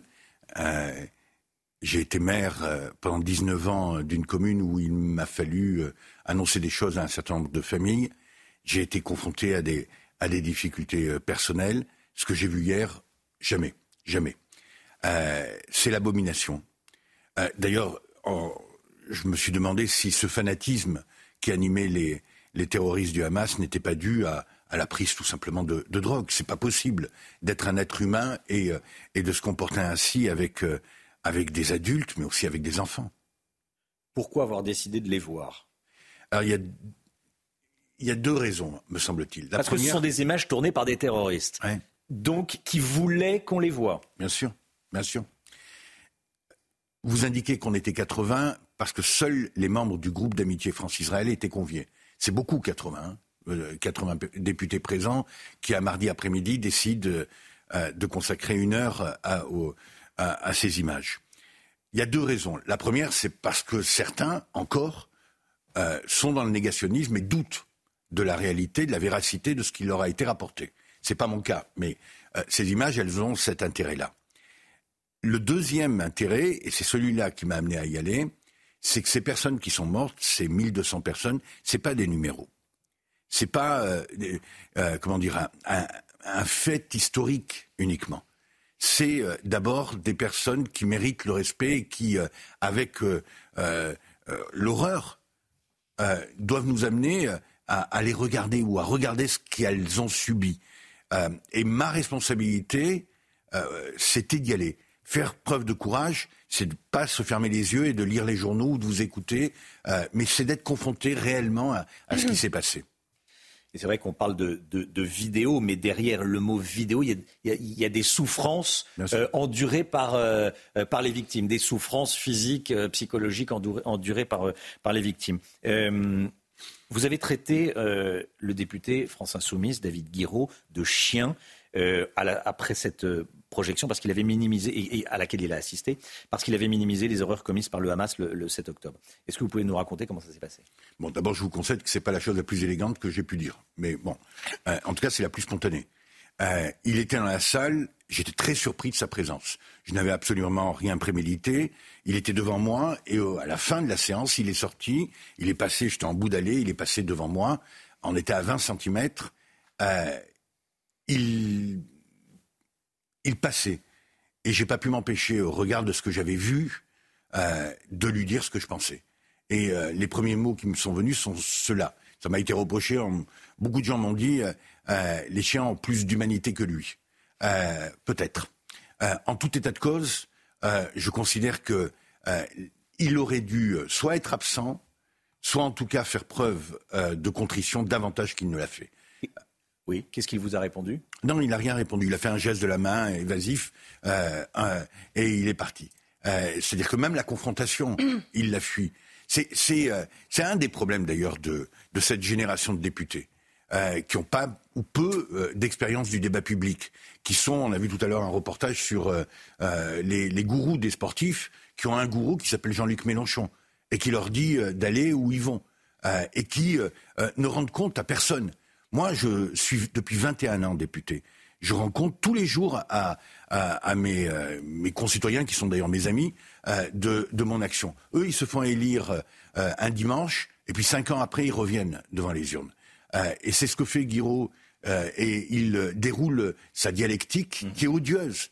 Odieuse. On peut être en désaccord sur un taux d'inflation, sur euh, la retraite, etc. Mais sur ce qui fait, je crois, humanité, ce qui fait corps dans notre société, il ne peut pas y avoir de débat. David Habib, pourquoi il n'y avait que 80 députés? Pourquoi tous les députés n'étaient pas invités? Je pense que les organisateurs ont souhaité que ça soit réservé au groupe euh, France-Israël, au groupe d'amitié France-Israël. C'est vrai qu'ils auraient pu élargir. Hmm. C'est vrai qu'ils auraient pu euh, le faire. Euh, c'est un choix. David Guiraud, à ma connaissance, n'en fait pas partie. Oui, oui, je crois qu'il en fait. Il, comme Émeric Caron. Comme Émeric Caron. Hmm. Quoi, je vois pas sinon pour quelle raison il aurait été là. Il, avait fait, il avait demandé à, aller voir. Ah, peut-être. Alors bon. Hmm. Vous, que pensez-vous de la consigne donnée par Olivier Faure aux députés socialistes de euh, se préserver d'un rapport émotionnel aux événements? Olivier Faure a dit ça, donné ça comme consigne aux députés PS. Donc il n'y a que Gage, Jérôme Gage qui est là. et moi parce que je suis plus membre du groupe socialiste. Oui, vous êtes non inscrit, mais, je suis euh, socialiste. et c'est pas, pas, Olivier Faure qui euh, m'enlèvera. Qui vous dit ce que vous avez à faire. Que je suis. Je vous dire que je ne suis pas surpris d'être déçu par Olivier Faure. Bon, je, je, rajoute que si Guiraud est député, c'est parce que en juin 2022, Olivier Faure a pris la décision de ne pas présenter de candidat socialiste dans cette circonscription, hmm. ni au premier ni au second tour, qu'il a appelé à voter pour Guiraud. S'il y a un responsable aujourd'hui, outre Jean-Luc Mélenchon et Guiraud, c'est Olivier Faure. Et euh, aujourd'hui, plutôt que de nous demander euh, de nous préserver, il ferait mieux d'aller devant euh, les journalistes et de dire je me suis trompé. On n'aurait pas dû appeler à voter pour lui. C'est ce que je lui reproche. Je l'ai dit à plusieurs reprises à des, responsables socialistes qui, après avoir réfléchi, me disent tu as raison. Euh, effectivement, Obono, Guiraud, Porte, et on pourrait comme ça égrener la liste euh, de façon longue. les socialistes, ou plus exactement la direction du Parti socialiste, a permis leur élection. C'est pour ça que moi, d'ailleurs, je souhaite qu'Olivier Faure quitte ses responsabilités. Il n'a plus rien à faire à la tête de ce parti. On a parlé de David Guiraud, il y a également Émeric Caron, député de la France Insoumise, qui, n'a dit que quelques mots sur les victimes quand il a été interrogé sur LCP euh, hier soir, avant de demander immédiatement qu'on diffuse des vidéos de ce qui se passe à Gaza. Il a demandé qu'il fallait qu'on contextualise euh, les, les, scènes d'horreur du, 7 octobre. Euh, contextualiser quel contexte il veut qu'on donne. Il est ancien journaliste, il sait très bien quel contexte. quelle est votre réaction quand vous avez... C'est l'abomination. son objectif, c'est de faire, que, de faire croire que euh, il n'y a pas eu euh, de nier d'abord toujours le facteur terroriste et de dire qu'on est dans un combat euh, entre deux armées et que dans un combat entre deux armées il y a toujours des victimes. C'est pas ça. Ce qui s'est passé le 7 octobre, c'est un pogrom. C'est une tuerie contre des civils qui a été commise délibérément par un groupe terroriste. Et, et Émeric Caron, vous dites il est journaliste, laissant supposer qu'il est euh, lucide. Euh, je pense qu'il doit y avoir des journalistes qui euh, ne sont pas lucides. Émeric Caron en est l'expression. Voilà, Émeric Caron qui est vice-président du groupe d'amitié France-Israël. Guiraud, Parce que c'est à la proportionnelle. C'est à la proportionnelle. C'est pour ça d'ailleurs que moi je ne le suis plus. je l'ai été pendant 20 ans. C'est les groupes qui se répartissent les, les sièges et, et Émeric Caron a, a droit, quoi, LFI a droit, comme dans n'importe quel groupe d'amitié, à un siège. Merci David Habib. Merci d'avoir choisi CNews pour parler ce matin. Merci d'être venu ce matin sur le plateau de la, matinale de CNews. Bonne journée à vous. Député des Pyrénées-Atlantiques. Voilà. Il est 7h23. Euh, Restez bien avec nous. Et dans un instant, l'économie. On va parler des SUV. Le stationnement plus cher pour les SUV à Paris. C'est en projet en tout cas. À tout de suite. Vous regardez la matinale de CNews. L'économie tout de suite, le Guillaume. Votre programme avec les déménageurs bretons, des déménagements d'exception. On dit chapeau les bretons. Information sur déménageurs-bretons.fr. Anne Hidalgo voudrait faire payer le stationnement en fonction du poids des voitures avec un tarif plus élevé pour les gros SUV.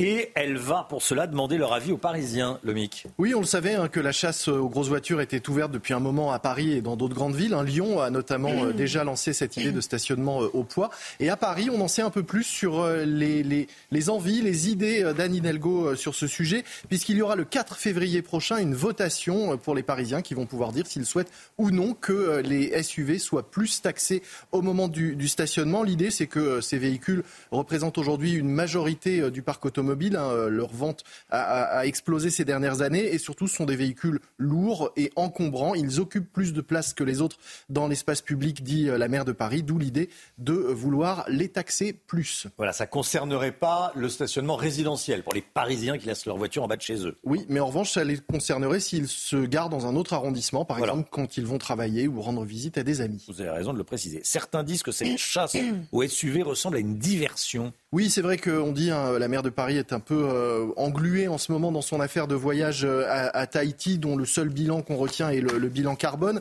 Donc c'est une façon de, mettre un autre sujet sur la table. On peut aussi rappeler que la mairie de Paris est lourdement euh, endettée, 8 milliards d'euros pratiquement de dettes. Et puis surtout, on en a parlé, hein, l'immobilier est en crise. Eh bien, la baisse des transactions fait peser une menace sur les finances de la ville de Paris. 300 millions d'euros en moins de recettes fiscales dans les caisses à venir pour la ville.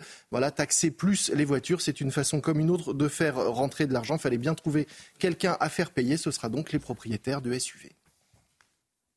C'était votre programme avec les déménageurs bretons, des déménagements d'exception. On dit chapeau les bretons. Information sur déménageurs-bretons.fr. Le temps, Alexandra Blanc.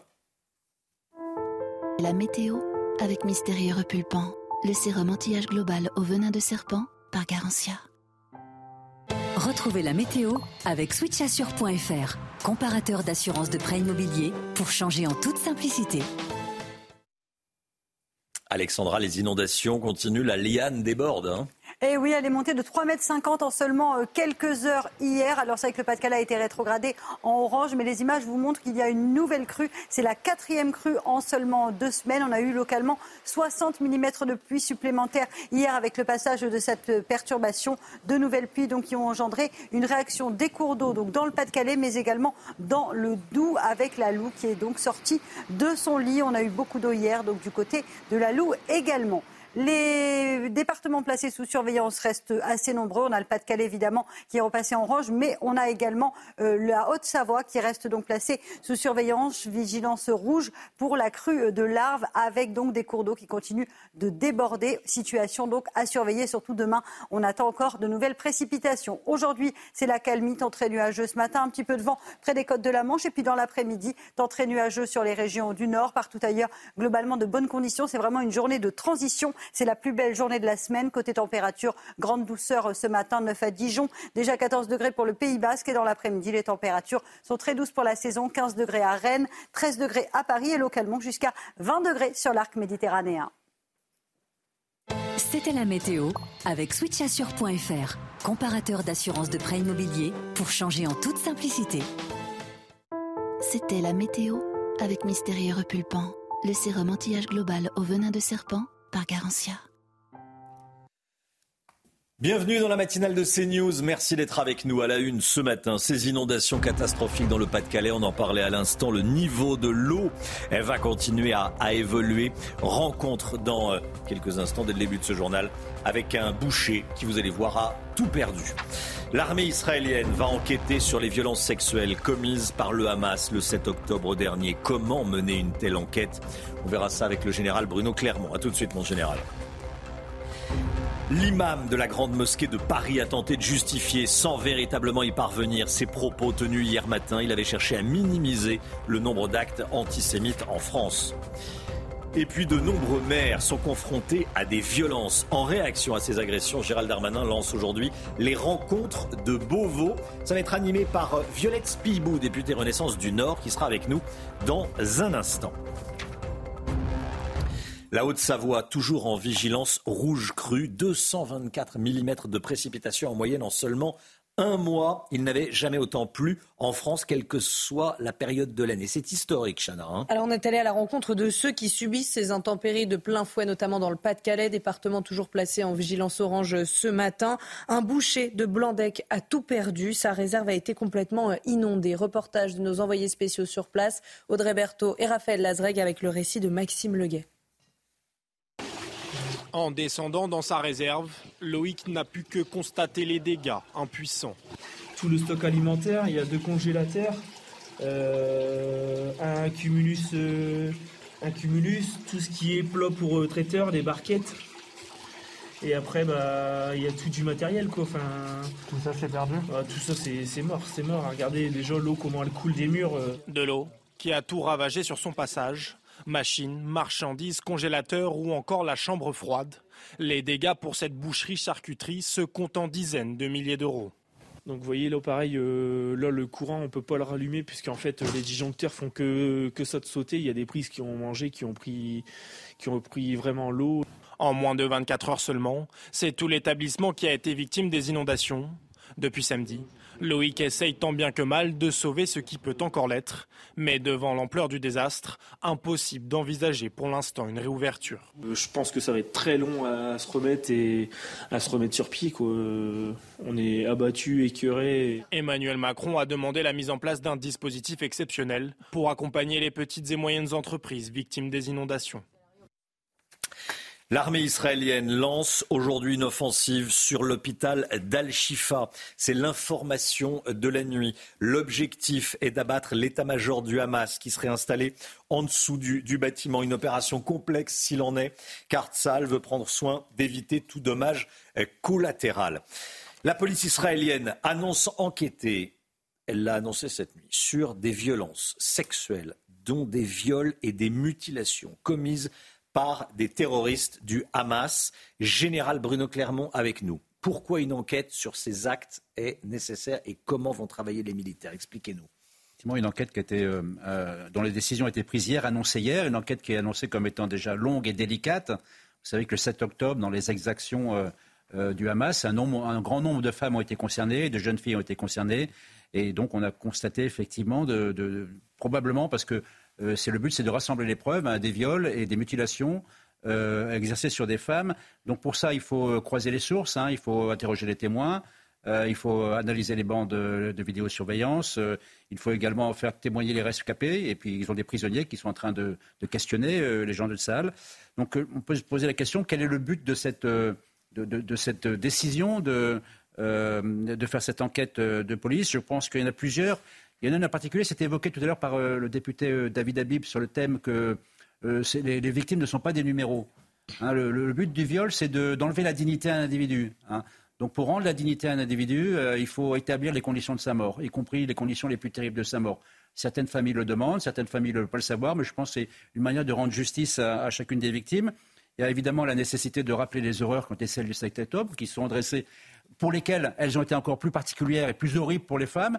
Et là, on constate quand même le grand silence de nos, de, nos, mouvements féministes, alors qu'on assiste, à un, a assisté à un véritable féminicide de, masse euh, localisé à un endroit à un instant donné. Et puis, il y a une troisième raison, probablement, c'est la Cour pénale internationale. Euh, c'est porter une affaire devant la Cour pénale internationale qui, pour laquelle le viol est un crime de guerre euh, et qui permettra de mettre en accusation euh, les responsables du Hamas, euh, Sitzal, les laisse, en vie à la fin de l'opération. Voilà plusieurs raisons. Dernier point important quand même, rappeler que sur les 240 otages, il y a 80 femmes et, jeunes filles, et donc on peut imaginer l'inquiétude des familles, et on espère qu'aujourd'hui, l'opération, on l'a évoqué, il y aura une libération d'otages. Merci mon général, restez bien avec nous, bien sûr. La mise au point de l'imam de la Grande Mosquée de Paris après ses propos scandaleux. Hier matin, Abdelali Mamoun a remis en cause les chiffres du ministère de l'Intérieur sur les actes antisémites commis en France. Il s'en est défendu, mais quand on l'écoute, on comprend bien ce qu'il veut dire. Je rappelle qu'on est à 1518 actes antisémites recensés en France depuis le 7 octobre dernier. Gérald Darmanin l'a annoncé hier sur CNews. Invité de TPMP hier soir, l'imam a tenté de se justifier, mais vous allez voir qu'il n'a pas vraiment réussi à convaincre le consistoire de France. Tony Pitaro. Après la polémique, Cet imam de la Grande Mosquée de Paris est revenu sur ses propos. Je reconnais ma maladresse, je reconnais, mais, ce sont des propos qui ont été mal euh, compris et qui ont été en plus euh, gonflés euh, en voulant me faire dire ce que je ne disais pas. Euh, vous maintenant. les chiffres, c'est ça qui est. Non, je n'ai pas nié les chiffres. J'ai demandé des détails parce que j'étais euh, stupéfait d'entendre ce chiffre-là. Marche dimanche, c'est que les chiffres étaient énormes. mais je ne les ai pas. Excusez-moi. Et je vous dire même que la communauté musulmane, même la communauté musulmane ignorait ces chiffres. Hier matin, Abdelali Mamoun avait remis en cause le nombre d'actes antisémites commis sur le territoire français. Où sont ces 1200 actes antisémites qu'il y a en France? Moi, j'aimerais bien qu'on les dévoile. J'aurais voulu qu'on dise telle synagogue a été profanée, tel cimetière a été profané, tel individu de confession juive a été agressé. Des propos jugés scandaleux et inacceptables par le consistoire de France. On n'a pas découvert les chiffres ce matin, on est quand même des gens sensés. Donc venir dire comme excuse, je ne connaissais pas les chiffres, je les ai découverts par hasard, je trouve que c'est un petit peu dommage. Quand on a tenu des propos qui sont une grave erreur, encore une fois une grave erreur. Il faut à un moment donné dire mea culpa, je me suis complètement trompé, je n'aurais jamais dû poser, dire ces phrases et les questions que j'ai posées. De son côté, le recteur de la Grande Mosquée de Paris s'est désolidarisé des propos de l'imam. Voilà, l'imam Abdelali Mamoun qui dit j'étais stupéfait d'entendre ces chiffres, c'est pour ça que je posais des questions. Euh, bon, ils ne sont pas tombés euh, hier ces chiffres sur le nombre d'actes antisémites. Euh, ils sont régulièrement réactualisés par le ministère de l'Intérieur. 1518, tout dernier chiffre donné hier matin par le ministre de l'Intérieur qui était dans la matinale de CNews, invité de Sonia Mabrouk à 8h10 euh, ce matin. Ce sera Bruno Le Maire, notez-le. Restez bien avec nous. Euh, tiens, cette information qui tombe à l'instant, le chômage a augmenté, le Guillaume. Hein. Oui, on est repassé à 7,4% de, de, chômage au troisième trimestre contre 7,2% précédemment.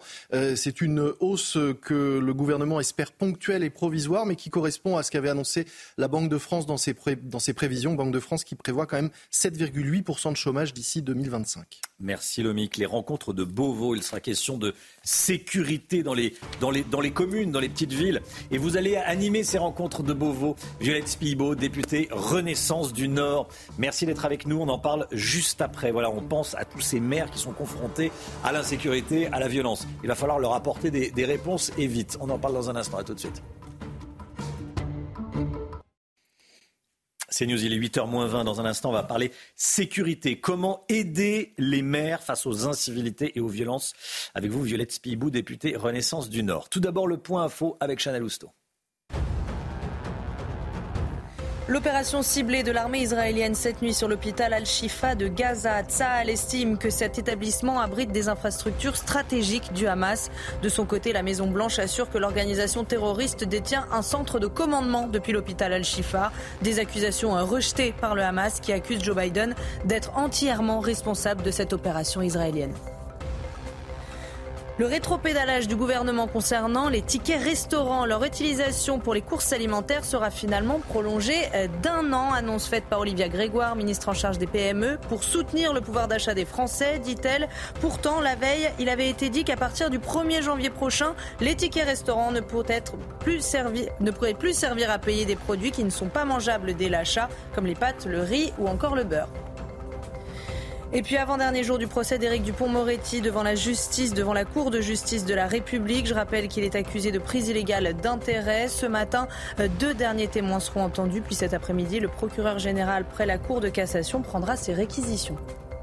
Merci Chana. Violette Spibou est avec nous. Bonjour Madame la députée. Bonjour. Députée Renaissance du, Nord. On parle des rencontres de Beauvau. Vous allez animer les rencontres de Beauvau euh, avec comme thème la, sécurité. Euh, les pouvoirs, ça c'est le thème des rencontres de Beauvau. Les pouvoirs des maires face aux incivilités et aux violences. Les maires qui se sentent très souvent démunis. Qu'est-ce que vous pouvez leur proposer à ces maires? Eh bien, on peut d'abord euh, leur proposer de mieux les reconnaître, de mieux euh, les protéger. Euh, beaucoup de citoyens ont confiance en leur maire. Vous savez, le mandat de maire, c'est celui qui est le plus proche. Et en même temps, c'est ceux qui sont à portée d'engueulade. C'est ceux qui, finalement, quand une famille n'est pas contente d'une décision de la mairie, peut venir caillasser, par exemple, le domicile du maire, comme je l'ai vu hier à Saint-Joachim, près de Saint-Nazaire. On peut avoir un maire qui est victime victime de ces freins sectionnés à sa voiture personnelle parce qu'il a pris une décision de la commune qui ne convient pas à un certain type de, personnes qui refusent ces décisions. Et donc tout ça, bah, autour de Gérald Darmanin, on est nombreux députés à faire remonter le pouls, à faire remonter ces situations il le fait bien sûr aussi avec Dominique Faure, sa ministre mmh. euh, de déléguée aux collectivités territoriales, et à faire des propositions. On a des missions parlementaires, Alexandre Vincendé et moi, et on va animer euh, cette rencontre pour euh, aller plus loin et proposer des solutions de protection du domicile, de la famille et aussi de tous ceux qui veulent s'engager en politique, les candidats aux élections. Vous parliez des, maires à portée de baffe. évidemment, c'est une image mais bon, euh, là, on est bien au-delà de, de l'élu qui se fait un peu euh, secouer sur le marché parce qu'il euh, il y a une rue en sens interdit qui plaît pas à quelqu'un. Voilà, on en parle. bon, mais, là, couper les freins d'une voiture, c'est criminel. Qu'est-ce que méritent les personnes qui ne respectent pas l'autorité du maire? On en parlait pendant la, petite, la, pause publicitaire. Moi, je pense qu'il faut le, feu nucléaire judiciaire sur ces personnes-là parce que c'est inadmissible. Qu'est-ce que vous allez proposer Alors, dès que c'est un crime ou un délit, effectivement, comme, euh, comme, la maire de Plougastan, il faut absolument euh, que la justice soit très ferme et qu'elle puisse se baser sur des lois très fermes aussi. Euh, nous, ce qu'on propose dans la proposition de loi qui va passer au premier semestre 2024, mmh. c'est qu'on alourdisse fortement les, les, sanctions, un minimum de 5 ans de prison et de 75 000 euros d'amende dès qu'il y a une violence sur un élu dépositaire de l'autorité publique. En fait, on veut aligner les sanctions des élus sur celles d'un policier, euh, par exemple, et donc renforcer aussi son autorité. Les Français ont entendu mille fois 5 ans de prison, 75 000 euros d'amende, mais tout le monde sait que personne ne fera 5 ans de prison pour avoir agressé un maire, et personne ne, paiera 75 000 euros d'amende pour avoir agressé un maire. En tout cas, on voit de plus en plus de condamnations extrêmement fermes par la justice, notamment euh, sur des mineurs aussi qui ont fait euh, des, entre guillemets, petits délits, mais chaque petit délit doit être sanctionné. Et hmm. puis ce sur quoi on va travailler cet après-midi avec la centaine de maires réunis au ministère de l'Intérieur, c'est aussi sur toute la partie incivilité. C'est-à-dire, euh, on a l'autorité parentale qui doit être renforcée et dès qu'un jeune mineur euh, fait une incivilité, euh, va sauter sur une voiture et l'abîmer, la dégrader pour lui s'amuser, mais créer un dommage au bien d'une personne, d'un particulier, eh bien, il suffit pas que la police municipale passe, il faut qu'elle ait les moyens d'action, il faut que le maire ait les moyens de sanction. Aujourd'hui, il a quoi dans, dans sa besace? Il a simplement un rappel à l'ordre, c'est-à-dire une convocation du jeune avec ses parents. Et finalement, il le fait très peu parce qu'il a l'impression. le jeune, voilà, il a l'impression qu'il ne hein. peut pas sanctionner. Donc il y a une forte demande des maires. Et moi, je crois que euh, finalement, l'esprit mm. de ces rencontres de Beauvau, c'est montrer de la considération à ces maires et ces élus locaux pour tout le travail qu'ils font pour l'intérêt général et aussi euh, aller dans l'action. Mais ils ont besoin de plus que de la considération, hein, parce qu'il y a beaucoup de maires qui vous écoutent, là ils ont besoin de plus. Bah, vous savez, euh, quand on travaille sur les polices municipales, Alexandre Vincendé, dans son rapport euh, parlementaire, il a proposé par exemple quelque chose qui nous semble évident, que les policiers municipaux, quand euh, ils arrêtent quelqu'un pour un contrôle, ils puissent fouiller la voiture. Ils puissent fouiller la voiture, ou alors ils puissent avoir accès directement aux fichiers des, des fichiers S de façon digitale, parce qu'aujourd'hui la séparation, on va dire, des pouvoirs ne le permet pas. Eh bien, c'est des choses où on estime que avec une menace quotidienne d'incivilité et une menace nationale, internationale grave de terrorisme, il faut que nos policiers municipaux puissent être armés contre toute forme de violence aux côtés des maires. C'est vrai qu'aujourd'hui, euh, des policiers municipaux qui arrêtent euh, quatre jeunes dans une voiture, ça sent euh, le, cannabis à plein nez, ils n'ont pas le droit de fouiller la voiture. Bien, écoutez, ça, ça va changer. Moi, j'y crois. Euh, on est euh, dans notre rapport aujourd'hui euh, parlementaire avec Sébastien Jumel, mm. un, élu du Parti communiste. Je vous parlais d'Alexandre Vincendé, qui est des Républicains. Nous, on est tous en format transpartisan à se mobiliser pour les maires. Dans une semaine et demie, il y aura le congrès des maires. C'est un sujet qui est vraiment au devant de leurs préoccupations. Et je crois que là, vraiment, toute la majorité présidentielle et tous les partis autour d'eux sont en train de se mobiliser pour que ça bouge dès le début 2024 autour de Gérald Darmanin. Violette Spibou, députée Renaissance du Nord. Merci beaucoup, Madame la députée, d'être venue ce matin sur le plateau de la, de la matinale. Alors, on va suivre, on va voir si c'est euh, suivi d'effets concrets. Voilà, c'est ce que veulent les Français. Comptez sur nous, on est à l'écoute des Français. Eh ben, on, on va suivre ça. Merci beaucoup d'être venu ce matin sur le plateau de la matinale. L'écho tout de suite. Votre programme avec les déménageurs bretons, des déménagements d'exception. On dit chapeau les bretons. Information sur déménageurs-bretons.fr. Le marché immobilier tourne au ralenti. Un député estime dans un rapport parlementaire que 180 000 emplois sont menacés par la crise de l'immobilier. Pourquoi le MIC eh bien, ce, député Horizon euh, Romain a fait ses calculs. 100 hein. 000 logements en moins devraient être construits l'année prochaine. Or, un logement euh, neuf, ça représente 1,8 emplois. Vous voyez, faites le calcul. 100 000 logements fois 1,8 emplois, ça fait 180 000 emplois détruits. C'est considérable, hein, euh, d'autant plus qu'on l'a vu tout à l'heure, les chiffres du chômage sont mauvais en France. C'est donc une très mauvaise nouvelle si ces, emplois étaient détruits. Et dans les faits, des plans sociaux sont déjà là face, face au recul du marché de l'immobilier. On estime que 700 promoteurs immobiliers ont déposé le bilan depuis le début de l'année 2023 il y a des conséquences en cascade hein, ces dépôts de bilan. Ben oui, évidemment, parce que lorsqu'un promoteur euh, met la clé sous la porte, c'est du travail en moins pour les architectes, les entrepreneurs du BTP et tous leurs sous-traitants. En tout, les, ventes de logements neufs ont reculé de 30% euh, cette année par rapport à l'année dernière. On parle du neuf parce que, évidemment, c'est là qu'il y a le plus de, de main-d'œuvre et d'emplois concernés. Mais le cabinet Altares dénombre plus de 3000 défaillances d'entreprises pour des acteurs du logement,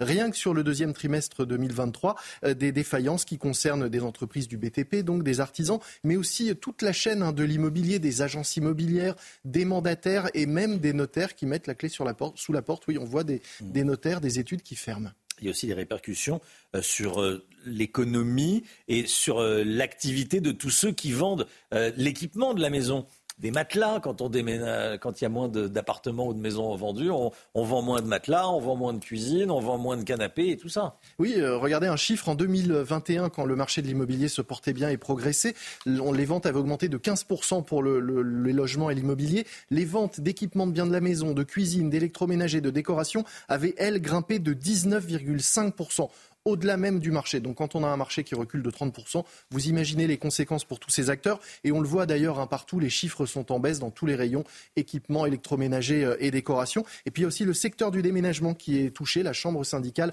constate un recul du chiffre d'affaires jusqu'à 10% euh, chez les déménageurs. Oui, moins de logements vendus aujourd'hui, c'est forcément moins de déménagements demain. C'était votre programme avec les déménageurs bretons, des déménagements d'exception. On dit chapeau les bretons. Information sur déménageurs-bretons.fr. Restez bien avec nous dans un instant, l'édito politique avec vous, Paul Sugy. On va parler des tickets restaurants. Le gouvernement retrouve son bon sens et rétropédale. A tout de suite. La politique avec vous, Paul Sugy. Bonjour Paul. Romain. On pourra continuer d'utiliser des tickets restaurants pour faire ses courses. Il était question que ce ne soit plus possible à partir de janvier, mais on a appris hier soir que le gouvernement avait finalement changé d'avis, Paul. Oui, c'est une bonne nouvelle pour tous les consommateurs. C'est un peu le triomphe du bon sens quand même. Alors, de nombreux usagers s'étaient inquiétés. En fait, la mesure faisait vraiment l'unanimité contre elle hein, euh, de ce euh, nouveau changement de règle pour l'usage des tickets restaurants. Hier, Olivia Grégoire, qui est la ministre déléguée du Commerce, a donc confirmé que rien n'allait changer, au moins pour toute l'année 2024. Après, c'est pas sûr, mais enfin, en tous les cas, euh, le changement prévu pour janvier n'est donc euh, plus de mise. Alors, on rappelle que c'était une mesure qui avait été prise en 2022, euh, l'utilisation des tickets restaurants, qui normalement servaient à payer, bah, comme leur nom l'indique, au restaurant, eh bien, avait été étendue dans les supermarchés à tous les produits alimentaires, c'est-à-dire pas seulement ceux que vous pouvez consommer directement, une salade, un plat de pâtes ou je sais pas quoi, mais tout ce que vous voulez acheter dans un supermarché et qui se mange. Vous pouvez toujours pas acheter des piles avec des tickets restaurants, mais la farine, les pâtes, mmh. le riz, les œufs, les poissons, la viande, etc. Et donc cette dérogation devait prendre fin parce qu'elle n'était que temporaire. Et finalement, elle continuera donc de s'appliquer tout au long de l'année prochaine. Pourquoi est-ce qu'elle a changé d'avis? Bah, Parce que c'était vraiment le bon sens qu'il dictait. Euh, d'abord, au Sénat et à l'Assemblée nationale, la mesure faisait l'unanimité contre elle. Elle avait été initiée par la droite à l'origine, mais euh, évidemment, euh, toute la gauche la soutenait. Là, c'est le sénateur communiste, notamment Yann Brossa, qui s'était insurgé, qui avait dénoncé dans les jours précédents une victoire de la malbouffe. Il expliquait, ça va pousser les Français à acheter des plats transformés dont on sait qu'ils sont trop salés ou trop sucrés. Donc sous-entendu, plutôt que d'acheter des ingrédients pour se faire eux-mêmes leurs plats maison, ce qui généralement est meilleur pour la santé. Euh, mardi, ce sont les députés, euh, les républicains, qui sont emparés aussi au cours des questions gouvernement de ce sujet. le député, notamment Pierre Vatin, qui accusait vous allez mettre fin à une mesure de justice sociale parce qu'elle est provisoire et qui demandait le fondement de cette décision.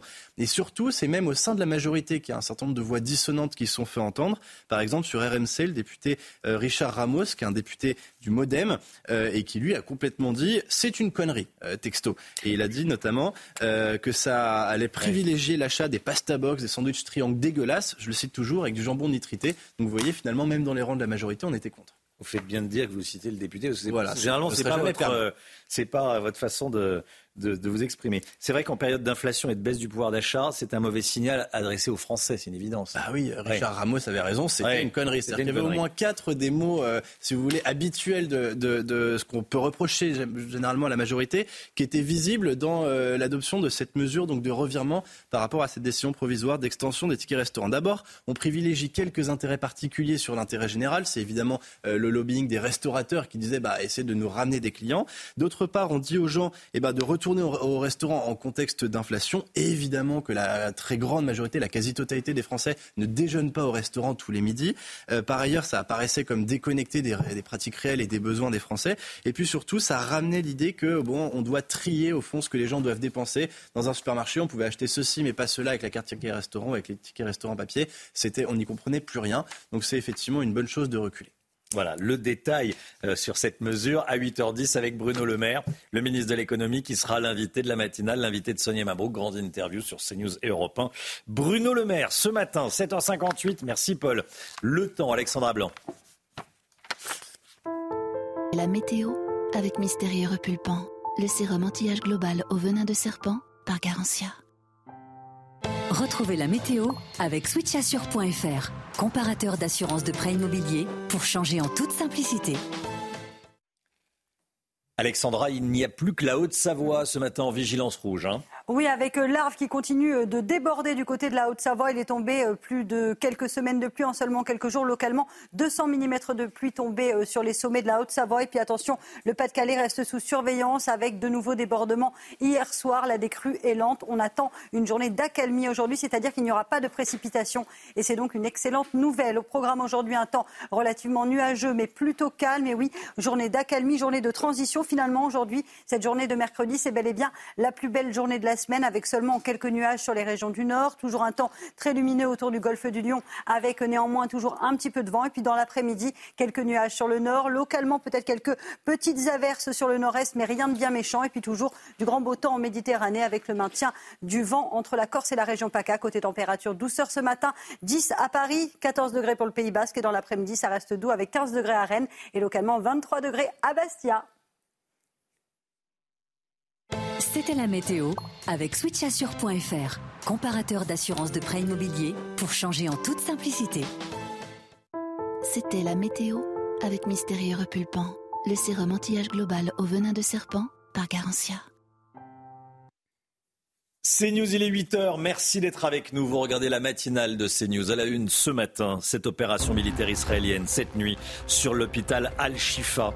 Nous avons des images que nous allons vous montrer. Que sait-on de ce qui s'est passé? Quel est l'objectif de Tzal Ces réponses, les réponses à ces questions avec le général Bruno Clermont. Avec nous. À tout de suite, mon général. Des députés bouleversés par la vidéo du massacre commis par le Hamas le 7 octobre dernier. De son côté, le député de la France Insoumise, David Guiraud, a tenté un mea culpa à l'issue de cette projection sans véritablement convaincre. La situation est toujours préoccupante dans le Pas-de-Calais. Le niveau de l'eau va continuer à, évoluer. Aujourd'hui, on est allé dans un gymnase qui accueille des, des sinistrés. Vous allez voir. Tout d'abord, cette information de, la nuit, l'opération ciblée de l'armée israélienne cette nuit sur l'hôpital Al-Shifa. L'armée israélienne qui publie les toutes premières images. Nous allons les voir. Général Bruno Clermont avec nous. Que sait-on de ce qui s'est passé? Quel est l'objectif de Tsahal? Écoutez, on sait beaucoup de choses parce que Tsahal a énormément communiqué avant de lancer l'offensive compte tenu de la sensibilité de cet hôpital qui est au cœur des combats, qui est un, un objectif stratégique puisqu'il abrite le quartier général de la branche armée du Hamas et, donc euh, et, qui fait l'objet de, préparation de, cette attaque depuis de, nombreux jours, euh, avec à l'intérieur euh, toujours des blessés mais également des réfugiés.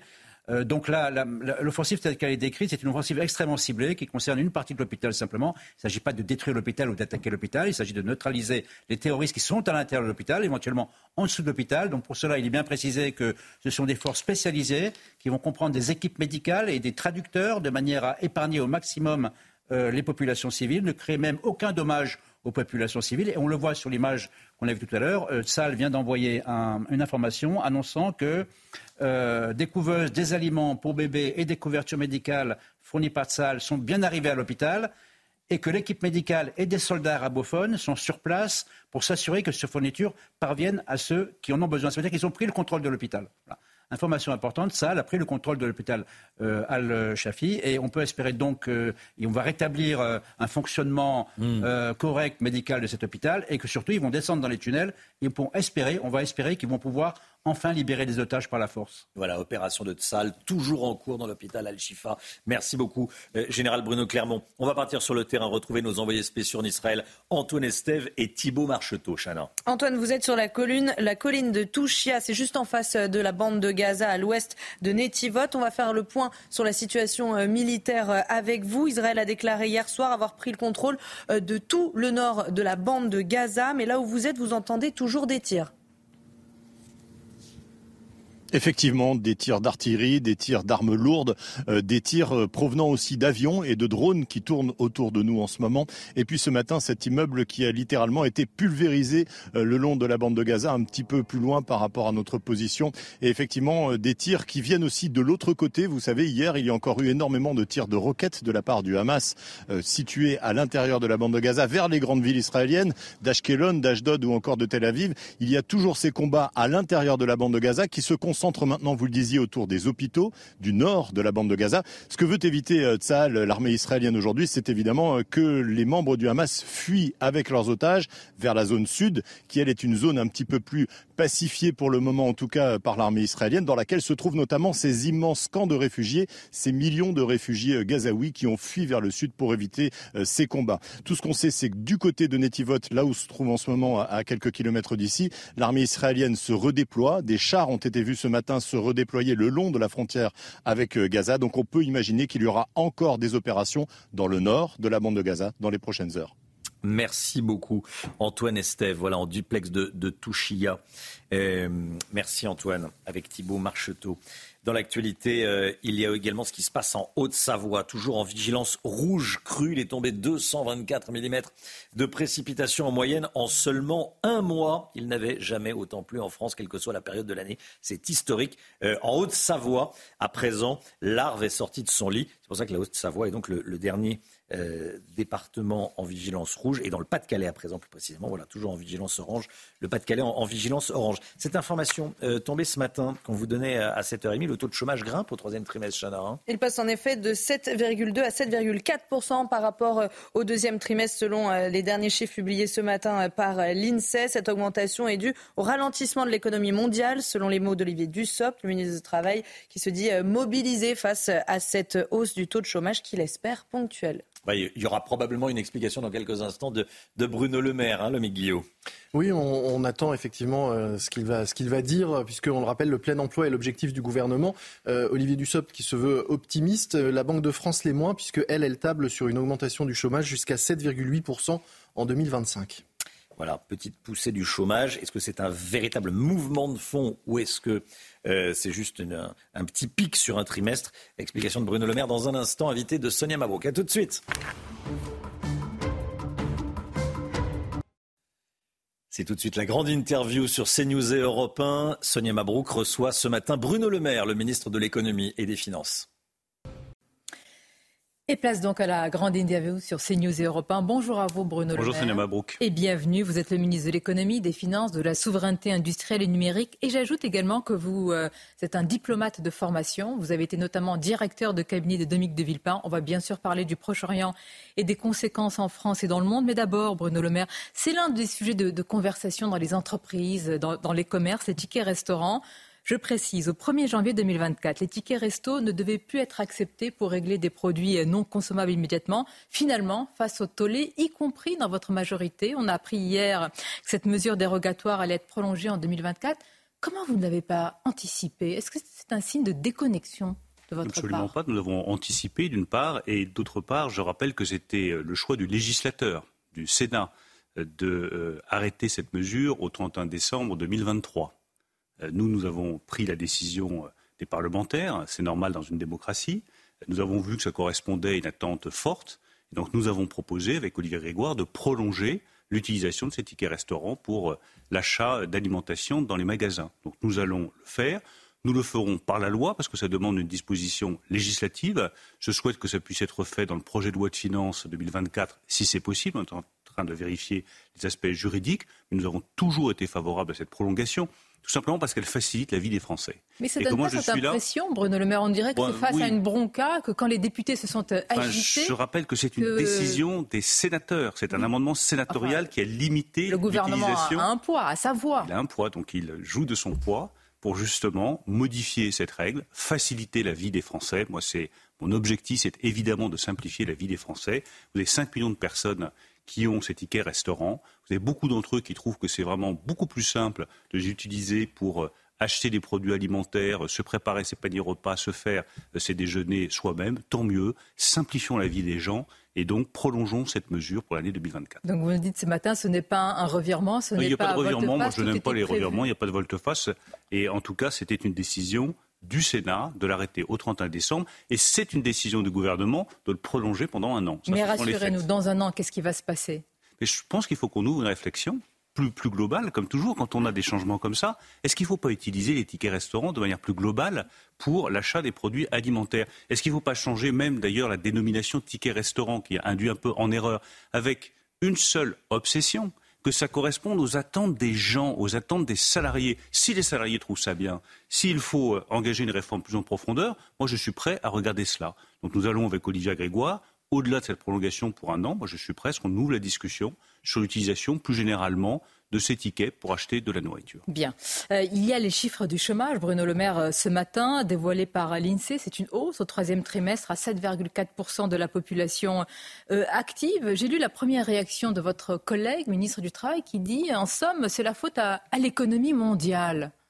Vous partagez ce, constat? Il n'y a rien de notre fait? Non, c'est la conséquence, il a raison, c'est la conséquence du ralentissement de l'économie en Europe de l'économie mondiale. Je rappelle que nous, nous faisons 1% de croissance, là où beaucoup de nos voisins européens sont en récession. Mais je veux aussi, je ne veux pas me cacher derrière euh, mon petit doigt, je veux aussi être très clair. Si nous voulons tenir la feuille de route qui nous a été fixée par le président de la République, 5% de taux de chômage en 2027, et passer de 7 à 5, ce qui n'est pas arrivé, Sonia Mabrouk, depuis un demi-siècle nous n'y arriverons pas à un modèle social constant. Je veux que chacun comprenne bien, parce que c'est ça la politique, c'est défendre des convictions et le faire avec vérité, que notre modèle social tel qu'il existe aujourd'hui ne nous permettra pas d'arriver à 5% de taux de chômage. Il y a au moins trois choses qu'il faut changer. La première, c'est la mobilité des salariés, leur permettre de se loger plus facilement dans les endroits où il y a beaucoup d'emplois. Ça demande une politique sur le logement très offensive. Nous y réfléchissons évidemment avec Christophe Béchu. Deux, ça demande d'accélérer encore plus sur la formation, la qualification, en particulier des seniors qui partent beaucoup trop tôt du marché du travail. Je regrette d'ailleurs que dans l'accord qu'ont conclu les partenaires sociaux, euh, la question des seniors soit à nouveau repoussée. Et trois, ça demande qu'on réfléchisse au dispositif d'indemnisation, d'indemnisation du chômage, de soutien à ceux qui ne travaillent pas pour s'assurer qu'on garde une vraie différence entre les revenus du travail et les revenus de la redistribution. Monsieur le ministre, on vous entend, mais ce n'est pas comme si vous n'étiez pas au pouvoir depuis des années. Mais les premières marches, l'avez-vous fait Sonia Mabrouk, nous avons fait un travail considérable pour arriver à ces 7%. Nous avons réformé le marché du travail. On vient d'adopter la loi plein d'emploi qui va créer France Travail et qui va donner une obligation de travail pour les bénéficiaires du RSA. Tout ça, c'est des changements qui sont très forts. J'appelle juste la majorité à rester fidèle à ce qu'est la promesse originelle d'Emmanuel Macron et du président de la République, transformer notre modèle social, transformer notre économie pour atteindre le plein emploi, pour réindustrialiser le pays et pour que chacun vive bien de son travail. Nous sommes à la croisée des chemins. Vivre bien de son travail ou vivre euh, tout court, tout cela, tout ce discours intervient, Bruno Le Maire, au moment où on apprend aussi les chiffres sur la pauvreté. Alors ils sont au rouge, les inégalités se creusent, comme le rapportent là encore les derniers chiffres de l'INSEE pour la période 2021. Euh, est-ce que ça veut dire, Bruno Le Maire, qu'au sortir de, des aides qu'il y a eu pour euh, protéger les plus modestes, ça a aggravé les inégalités Ce que je veux dire sur ce chiffre, c'est que quand vous le comparez aux autres pays européens, nous avons des taux de pauvreté les plus faibles. il faut arrêter de noircir systématiquement le tableau de la France. Euh, dès qu'il y a une personne pauvre, c'est une personne pauvre de trop. Et le combat contre la pauvreté est un combat que nous avons engagé depuis six ans.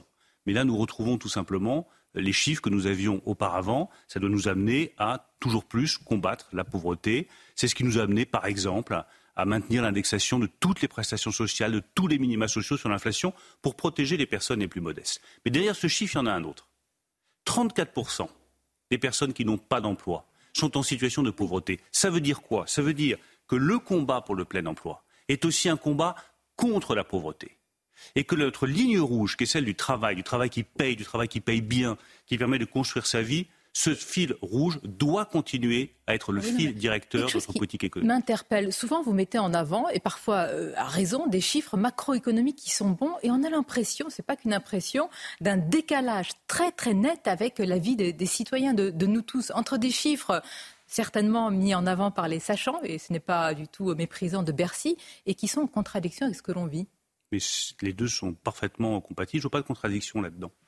Ce n'est pas parce que euh, vous avez réussi à faire baisser le taux de chômage euh, qu'il n'y a pas des millions de nos compatriotes qui ne sont pas satisfaits parce qu'ils ne vivent pas assez bien avec leur salaire, parce qu'ils voudraient des rémunérations plus élevées, parce qu'ils euh, voudraient pouvoir s'acheter plus facilement leur logement. Donc les deux sont parfaitement compatibles. Je dis juste, ne perdons pas le fil directeur de notre politique économique et faisons en sorte de répondre aux attentes de ces personnes. Est-ce qu'on peut aller plus loin sur le partage de la valeur? Oui aller plus loin sur l'actionnariat salarié pour augmenter les rémunérations des salariés Oui. Aller plus loin sur la formation et la qualification parce qu'une personne qui est mieux formée, mieux qualifiée, elle est plus productive, elle a un meilleur salaire. Et, oui. et toutes ces questions-là, sur la réflexion d'augmentation des salaires. Oui. parce que c'est le plus important à mes yeux. Nous avons fait un travail formidable pour redresser notre économie depuis près de sept ans. Vous dites formidable malgré tout ce qu'on vient de. Oui, 2 millions d'emplois créés, l'industrie qui redémarre, 300 usines qui ont été ouvertes, une nation qui est la plus attractive. Un commerce extérieur français fragile, importation. On, peut y revenir. Je bah dis juste qu'il y a un travail formidable qui a été fait, qui a donné des résultats qui sont forts. Nous sommes à la croisée des chemins. Est-ce que pour les quatre années qui restent, c'est beaucoup de temps, quatre années, on vit sur nos acquis?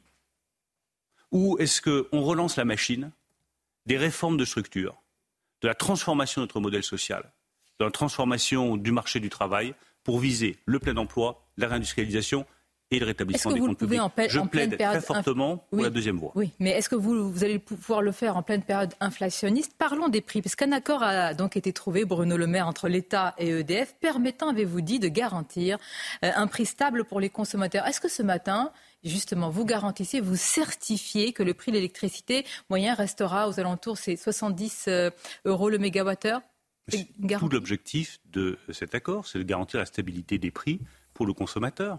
Moi, je vois des comparaisons qui sont faites ce matin, mais qui sont lunaires. On me dit, ah, mais c'est 42 euros le bah mégawattheure, ça va être 70. Enfin, euh, on compare des choses qui ne sont pas comparables. Les 42 euros le mégawattheure portent sur un tiers de la production nucléaire mhm. d'EDF. 110 TWh pour être tout à fait précis. Les 70 euros le euh, mégawattheure portent sur 100% de la production électrique nucléaire d'EDF. Quand vous allez chez le boulanger, c'est à Mabrouk, et que vous achetez une part du gâteau, mm. c'est moins cher que si vous achetez tout le gâteau. mais j'ai l'impression qu'on mange de moins en moins ce gâteau, monsieur le ministre. Est-ce que les téléspectateurs et les auditeurs ce matin, parce qu'ils se posent une question, est-ce que les prix vont revenir au niveau d'avant-inflation Mais ils ne reviendront pas, mais aucun prix ne va revenir au niveau d'avant-inflation, parce que les prix augmentent année après année, comme les salaires augmentent, et tout l'objectif, c'est que les salaires augmentent plus que les prix. C'est pour ça que nous nous battons. Mais pour revenir au prix de l'électricité, les téléspectateurs, la première chose qu'ils se demandent ce matin, on est le, 15 novembre, euh, c'est de se dire est-ce que la semaine prochaine, dans les mois qui viennent, ma facture d'électricité va augmenter? Cette réforme ne s'applique pas avant le 1er janvier 2026. Donc il n'y aura pas d'augmentation de plus de 10% des tarifs de l'électricité, de votre facture d'électricité début 2024. J'ai pris cet engagement, j'ai l'habitude de tenir mon engagement. Nous allons progressivement sortir du bouclier énergétique. Donc il y aura cette hausse au début de l'année 2024, elle sera inférieure à 10%. Mais je rappelle, M. Mabrouk, que nous payons encore 34% de la facture d'électricité des gens. Donc il faut en sortir progressivement pour revenir à la normale. Voyez-vous, monsieur Ensuite, on vient nous de parler arriver... des chiffres de pauvreté parce qu'on est sorti des aides. Donc est-ce que ça ne va pas aggraver la situation Mais tout cela Il n'y a pas une explosion, comme je l'entends dire, de la pauvreté. C'est maîtrisé. Nous veillons à ce que ce soit maîtrisé. Mais vous êtes bien obligé de sortir de ces boucliers énergétiques qui coûtent 40 milliards d'euros à la nation française. On ne va pas payer 40 milliards d'euros chaque année pour le prix de l'électricité. Donc nous allons sortir progressivement. C'est d'ici 2025. Ensuite, on basculera dans le nouveau modèle que nous avons présenté hier avec le président d'EDF, avec justement cet objectif qu'il n'y ait pas de marche entre l'ancien et le nouveau modèle, mais de la stabilité des prix pour le consommateur. Donc ne confondons pas deux choses. La sortie du bouclier énergétique, elle se fait maintenant, progressivement, avec l'engagement que je prends, que ce sera progressif, qu'il n'y aura pas de brutalité, qu'il n'y aura pas de hausse de plus de 10% à la rentrée 2024. Et après, il y aura un nouveau modèle, et c'est un deuxième engagement que je prends, mm. stabilité des prix pour le consommateur. Enfin, je redis à quel point je suis euh, pas révolté, mais un peu surpris de voir que certains font des comparaisons entre des chiffres qui ne veulent absolument rien dire. Il est évident que 42 euros sur un tiers de la production, ça ne se compare pas avec 70 euros sur 100% de la production. Encore une question sur ce sujet, Bruno Le Maire. Et c'est je ne comprends pas. Vraiment, expliquez-nous euh, ce matin à la fois sur Europe 1 et sur CNews pourquoi on n'est pas sorti du marché européen? Nous payons dites-moi si on a tort, l'électricité la plus euh, chère d'Europe, alors que nous la produisons au coût le plus faible, grâce à un, formidable outil de, production nucléaire hydraulique. Est-ce que vous avez pas l'impression qu'on marche sur la tête Non, ne marche pas sur la tête. Je vais rappeler certaines réalités de base. Un, nous sommes parfois dépendants de la production électrique des autres. C'est pour ça qu'on fait partie du marché européen de l'électricité. On était bien content de trouver l'électricité allemande quand euh, nos centrales nucléaires étaient à la ramasse et qu'elles produisaient plus, problème de corrosion sous contrainte. Deux, ce que je veux éviter, c'est les chocs tels que ceux qu'on a connus. Les factures des Français auraient dû augmenter de 100% par moment. Vous payez 1200, ça aurait dû être 2400. Ça n'a pas été le cas parce qu'on vous a protégé. Mais je ne peux pas protéger chaque année à 40 milliards d'euros, parce que ça risque de nous coûter cher en termes d'impôts par la suite. Trois, nous avons effectivement un prix d'électricité qui est un des plus bas en Europe. Mais nous avons des investissements à faire. Donc si nous voulons garder notre indépendance énergétique, il faut fabriquer six nouveaux réacteurs nucléaires. C'est un coût de plus de 50 milliards d'euros. Je suis obligé d'intégrer ce prix dans la facture globale pour que ça permette de financer euh, la construction de ces centrales. Enfin, dernière remarque, EDF est une entreprise publique mais ce n'est pas une entreprise qui a vocation à vendre à perte. Sinon, demain, elle fera faillite. Il faudra renflouer EDF et ça coûtera très cher aux contribuables. Bruno Le Maire, sur la situation au Proche-Orient et ses conséquences en France et dans le monde, vous, êtes un diplomate de formation. Euh, vous avez été notamment euh, directeur de cabinet de l'ancien Premier ministre Dominique de Villepin. Il était hier l'invité de CNews dans l'heure des, des pros. il s'est inquiété, l'ancien Premier ministre, je cite, hein, d'un glissement vers une confrontation globale. C'est grave quand même comme propos. Est-ce que vous partagez une telle inquiétude? Je, pense qu'il y a euh, partout à travers la planète le risque d'une confrontation entre des régimes autoritaires et les démocraties libérales. Ce risque-là, il existe. Il doit évidemment être évité. Et je considère que la France et l'Europe ont un rôle très particulier à jouer pour éviter ce piège d'un conflit global entre régime autoritaire et démocratie libérale. Prenez un exemple qui n'a rien à voir avec le Proche-Orient, mais pour dépassionner les choses, la Chine. Quel rapport voulons-nous avoir avec la Chine? Nous, nous voulons un rapport équilibré. Euh, nous savons que nous ne sommes pas des alliés de la Chine, mais des partenaires de la Chine.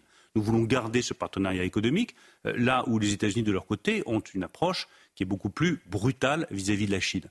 C'est le rôle de l'Europe, c'est le rôle de la France, de montrer que nous avons des choses à construire économiquement, mais aussi politiquement. Mais, encore faut-il parler de la même voix. Quand le président Emmanuel Macron demande, avant qu'il ne change d'avis, hein, c'était il y a quelques jours, un cessez-le-feu sans condition, euh, le chancelier allemand dit non, non.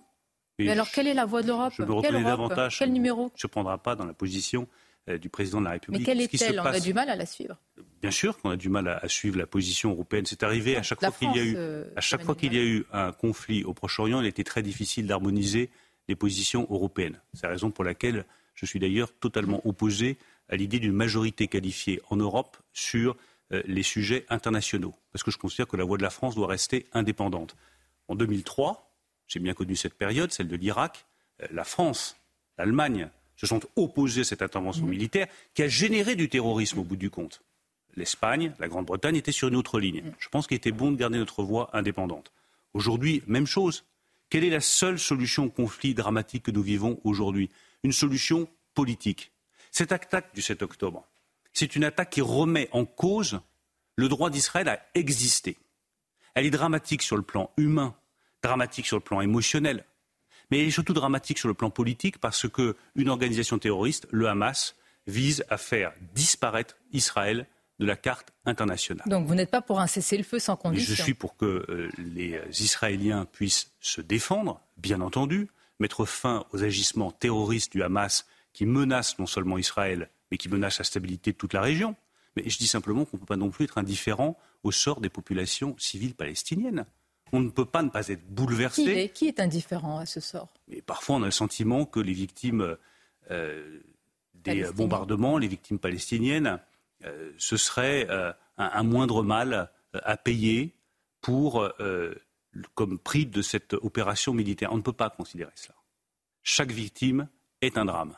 Et c'est bien pour cela qu'il faut appeler le plus rapidement possible, comme l'a fait le président de la République, à une solution politique La guerre est un instrument. Ce n'est pas une fin en soi. C'est un instrument pour un objectif politique. Et il est essentiel de définir l'objectif politique. Vous savez, on en a connu depuis 20 ans des guerres. En Syrie, en Irak, en Afghanistan. Et tous les pays occidentaux se sont euh, engagés dans ces guerres, parfois avec des buts politiques qui n'étaient pas très clairs. Quand les buts politiques finaux ne sont pas clairs, l'intervention militaire se solde par un échec. Donc je plaide pour que cette intervention militaire israélienne, qui est nécessaire pour sa sécurité, se traduise le plus rapidement possible par une solution politique. C'est ce que défend le président de la République. Merci Bruno Le Maire. C'était votre grande interview ce matin sur Europe 1 et CNews. C'est News, il est 8h30. Merci d'être avec nous. Merci à vous, Sonia Mabrouk, et à votre invité, Bruno Le Maire. Il a été question, euh, il y a quelques instants, des tickets restaurants. Vous avez certainement entendu la réponse de, Bruno Le Maire qu'on réécoutera. Et puis, euh, le ministre de l'économie qui s'est euh, également exprimé sur le conflit entre Israël et le Hamas. L'équipe est là. On est avec Chana Lousteau, le, docteur Brigitte Millot nous a rejoint. Bonjour Brigitte. Bonjour. On est euh, également avec Gauthier Lebret. On est également avec Alexandra Blanc, le général Bruno Clermont et Lomic Guillot. Une opération militaire israélienne cette nuit sur l'hôpital Al-Shifa. C'est la toute dernière information, la, plus capitale, j'allais dire. Opération ciblée d'Israël. Que sait-on de ce qui s'est passé? Quel est l'objectif de Tsahal On sera en direct dans quelques secondes avec le colonel, Olivier Rafovitz, porte-parole de l'armée israélienne.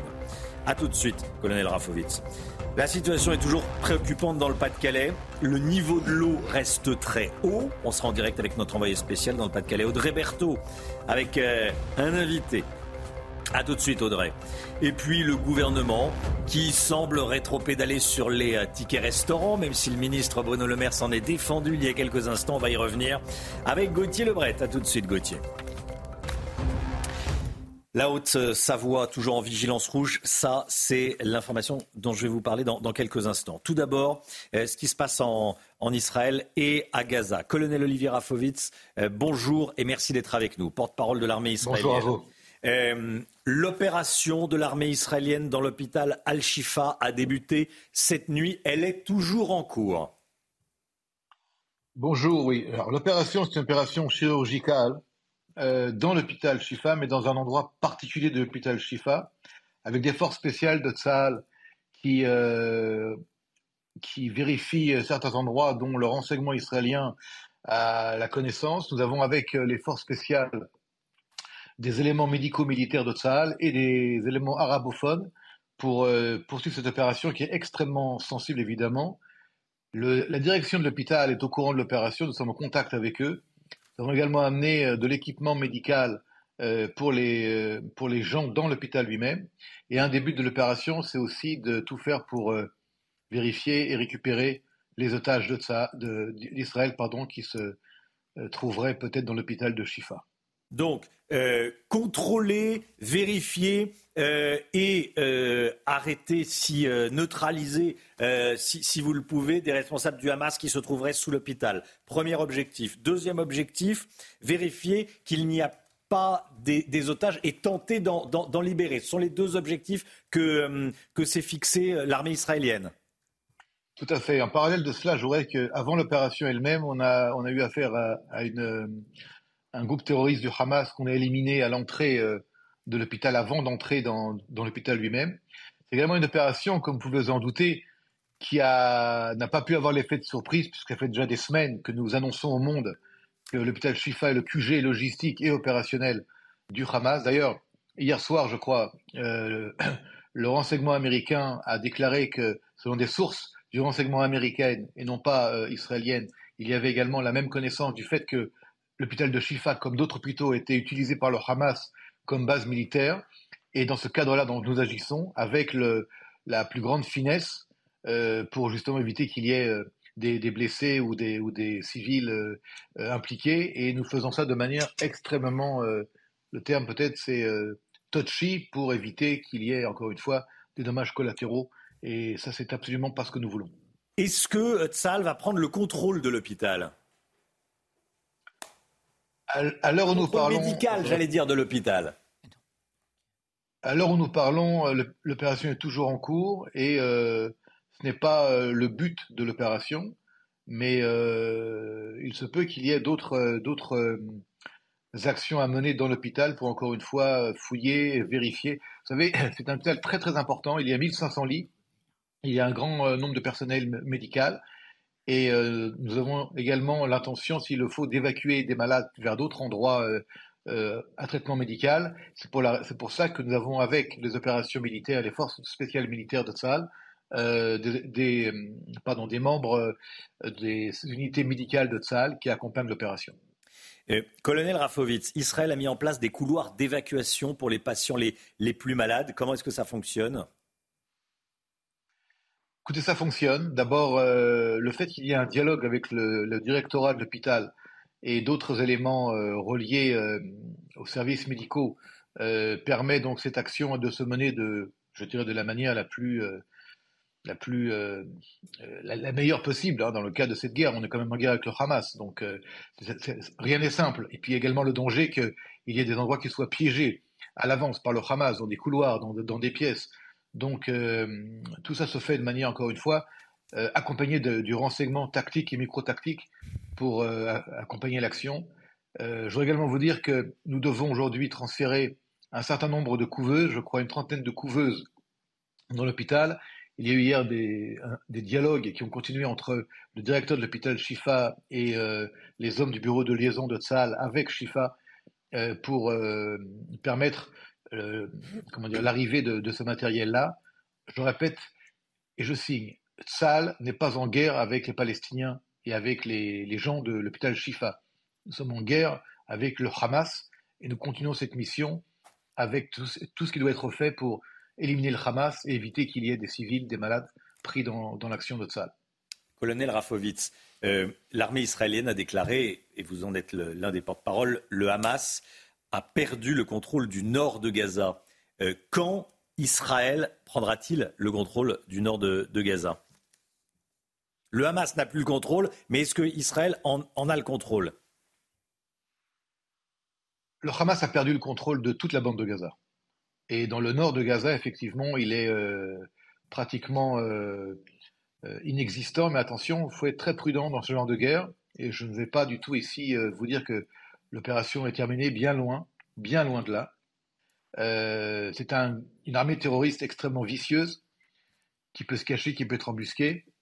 Ce qui est vrai, c'est qu'ils ont perdu ce qu'on appelle les, symboles euh, politiques et les centres politiques de contrôle de la bande de Gaza. La chaîne de commandement ne marche plus. Et, euh, si de manière systématique, le Hamas utilisait les hôpitaux euh, comme, machine de guerre dans son appareil de guerre contre Tzal, la, chaîne de commandement a été cassée, on a éliminé des chefs importants du, Hamas.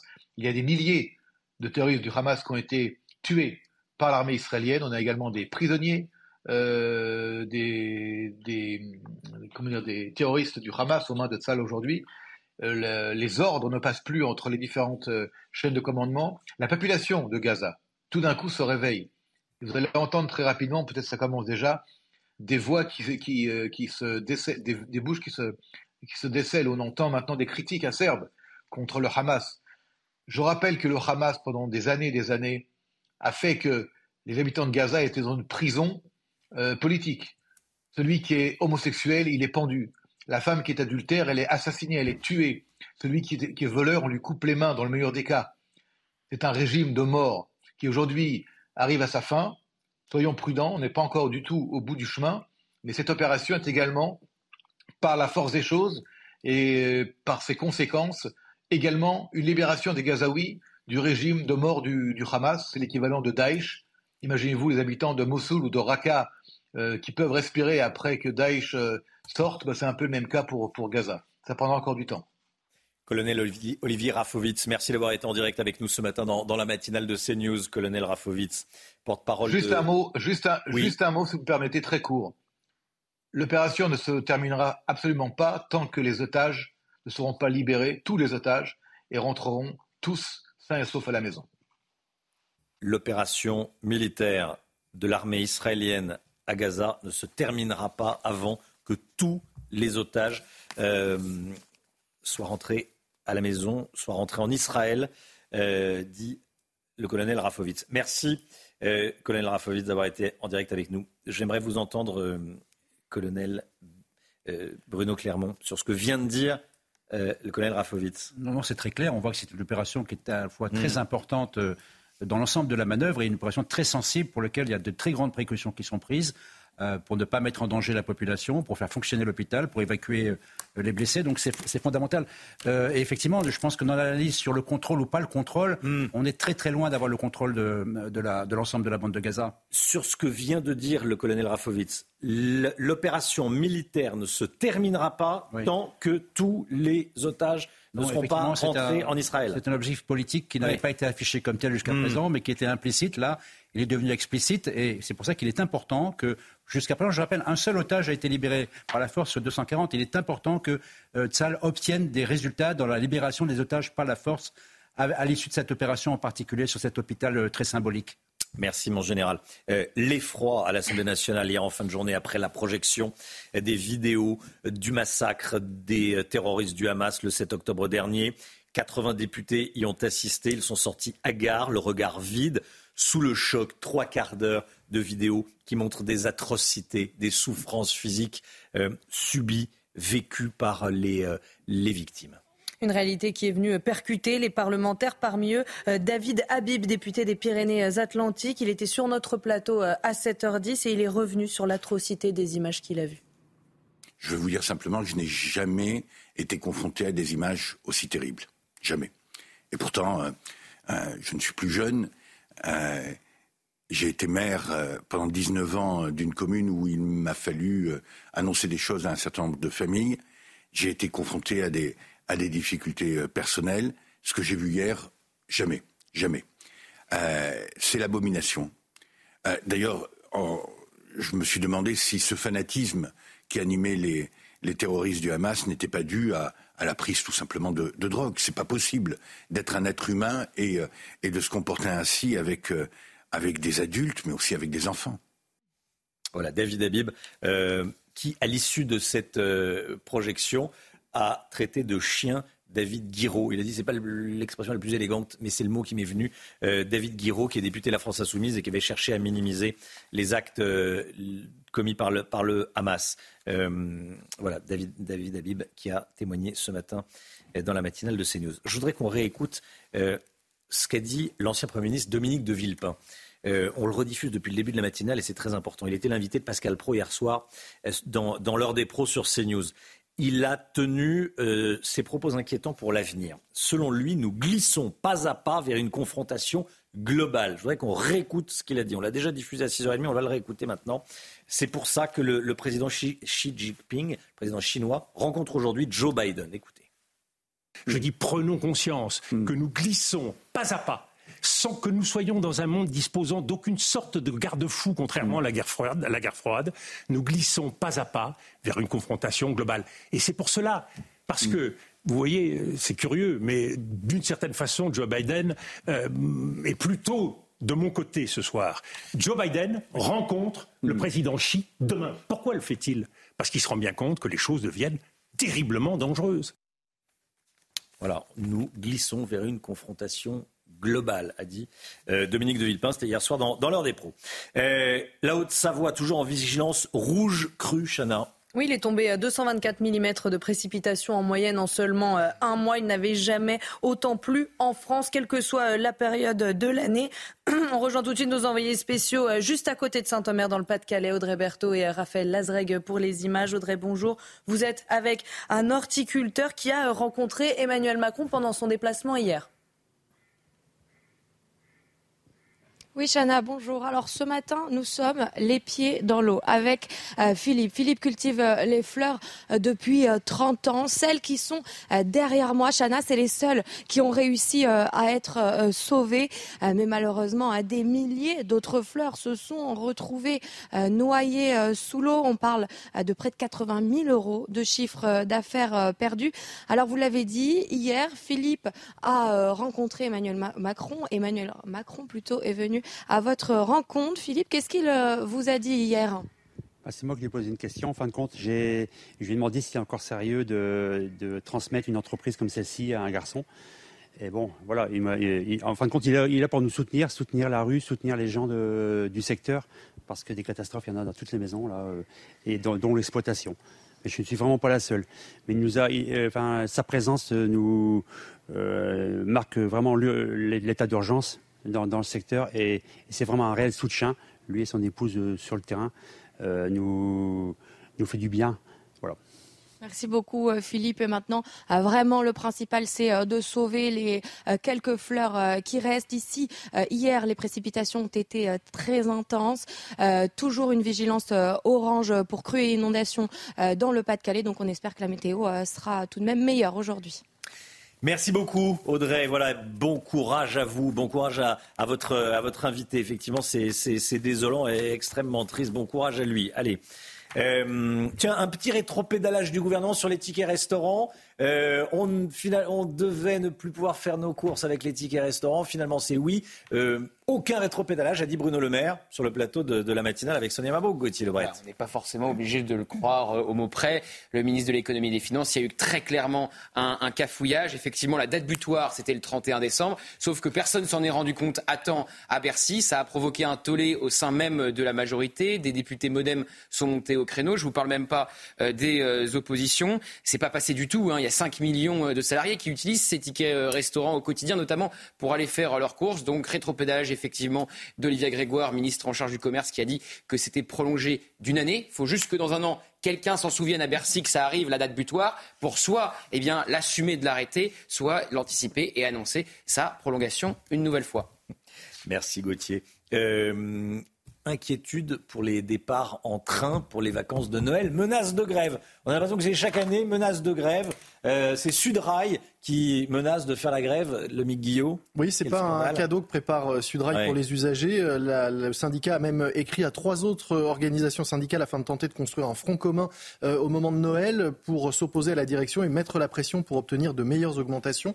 On rappelle quand même qu'ils ont obtenu jusqu'à présent 4,6% pour 2024 et surtout la SNCF rappelle que les cheminots ont bénéficié de 12% d'augmentation ces deux dernières années et même de 21% si on remonte sur les trois dernières années. Donc voilà, menace de grève, on verra si c'est suivi des faits ou pas. On peut le craindre, malheureusement. Franchement, euh, le droit de grève, euh, évidemment, doit être respecté. Mais chaque année à Noël, menacer de faire grève chaque année à Noël, ça, c'est le scandale.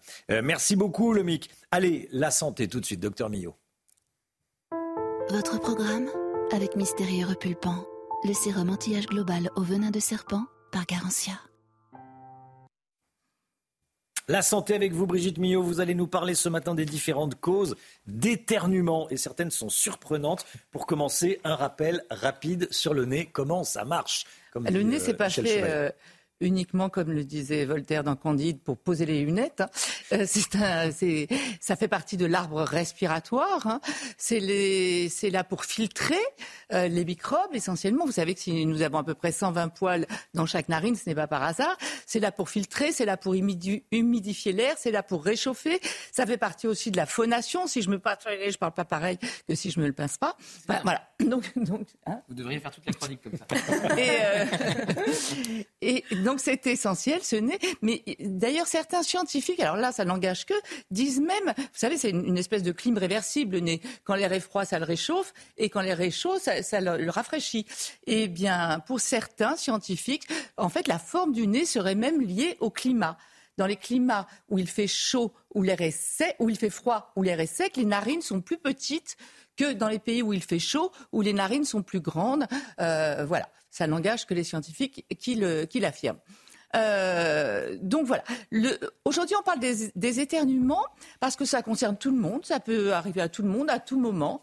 Euh, c'est un réflexe. C'est un réflexe incontrôlable qui est lié à la contraction donc des muscles du, du gros muscle qui est là, le diaphragme, et de tous les muscles intercostaux. Et ça survient comme ça et vous n'y pouvez rien. Et d'ailleurs, non seulement vous n'y pouvez rien, mais il ne faut rien faire pour lutter contre un éternuement, parce qu'il y a une hyperpression, et si vous vous bouchez le nez et la, et, la bouche, eh bien, cette hyperpression peut même être responsable selon certaines études, de rupture d'anévrisme, voire de pneumothorax. Enfin, vous voyez, donc ça peut avoir des conséquences. Donc, on, le laisse, on laisse l'énergie se libérer, euh, la pression s'évacuer. Euh, il y en a même certains qui comparent l'éternuement à un orgasme, parce que ça monte, ça monte, ça monte, et puis après, ça libère. C'est pas moi qui le dis, ce sont certains scientifiques. ils disent beaucoup de choses, les scientifiques. oui. oui, mais je suis là pour vous. Mais bien sûr, nous, nous apporter la bonne parole. Vous informer sur ce qui se dit. Euh, voilà. Et je voulais vous parler donc de certains éternuements dont on a on n'y pense pas, on ne les connaît pas, alors qu'ils sont très fréquents. On va voir. vous savez que dans le nez, j'ai oublié de le dire, il y a aussi un microbiote nasal. On a plein de bactéries dans le nez. On, a 900 espèces de, bactéries différentes. Bref, euh, je vous ai mis quelques causes. Donc, il y a les causes infectieuses, on le connaît, où l'éternuement est là pour évacuer les microbes, pour nous en débarrasser. Oui. Il y a évidemment la chatouille. Si vous allez vous chatouiller les poils du nez, vous verrez, ça va vous faire éternuer. Après, il y a les allergies. Là, en général, on s'en souvient parce qu'on on le sait, parce que c'est souvent à certaines périodes de l'année, voire on a aussi l'œil qui coule et on éternue. En général, on, on, hmm. arrive à le reconnaître. Et il y a la snasiation. Hmm. Alors ça, c'est un peu moins connu. Il s'agit en fait d'un réflexe qui survient au, au moment du remplissage gastrique, donc après le repas certaines personnes se mettent à éternuer en rafale. Mais quand je dis en rafale, 5, 10, 15 éternuements à la fin. eh bien, c'est un réflexe entre le, remplissage de l'estomac quand ça se remplit ah et qui va provoquer, et c'est très fréquent, c'est génétique. en fait, on s'en est aperçu il y a une trentaine d'années, parce que dans une famille, tout le monde avait ça, notamment les garçons, euh, et on s'est aperçu en fait que c'était quelque, chose de génétique. On n'a pas trouvé quel était le gène exact, mais voilà. Et donc, vous vous mettez à éternuer à la fin de chaque repas. Alors, pour ceux que ça gêne, il est conseillé de faire des petits repas ou alors de manger plus doucement, de mâcher et de manger plus doucement, de manière à ce que tout ceci arrive doucement dans l'estomac. Mais c'est très mmh. fréquent. Et après, il y a un autre, une autre cause d'éternuement, le soleil, qui touche ah tout de même 20 à 35% de la population. Quand vous regardez, quand vous passez de l'ombre au soleil, certaines personnes. ça, déclenche l'éternuement. Quand, quand, on sent que l'éternuement arrive, euh, regarder une lumière, voilà, ça le déclenche. Pas du tout. Ou regarder le soleil. ah bah alors écoutez.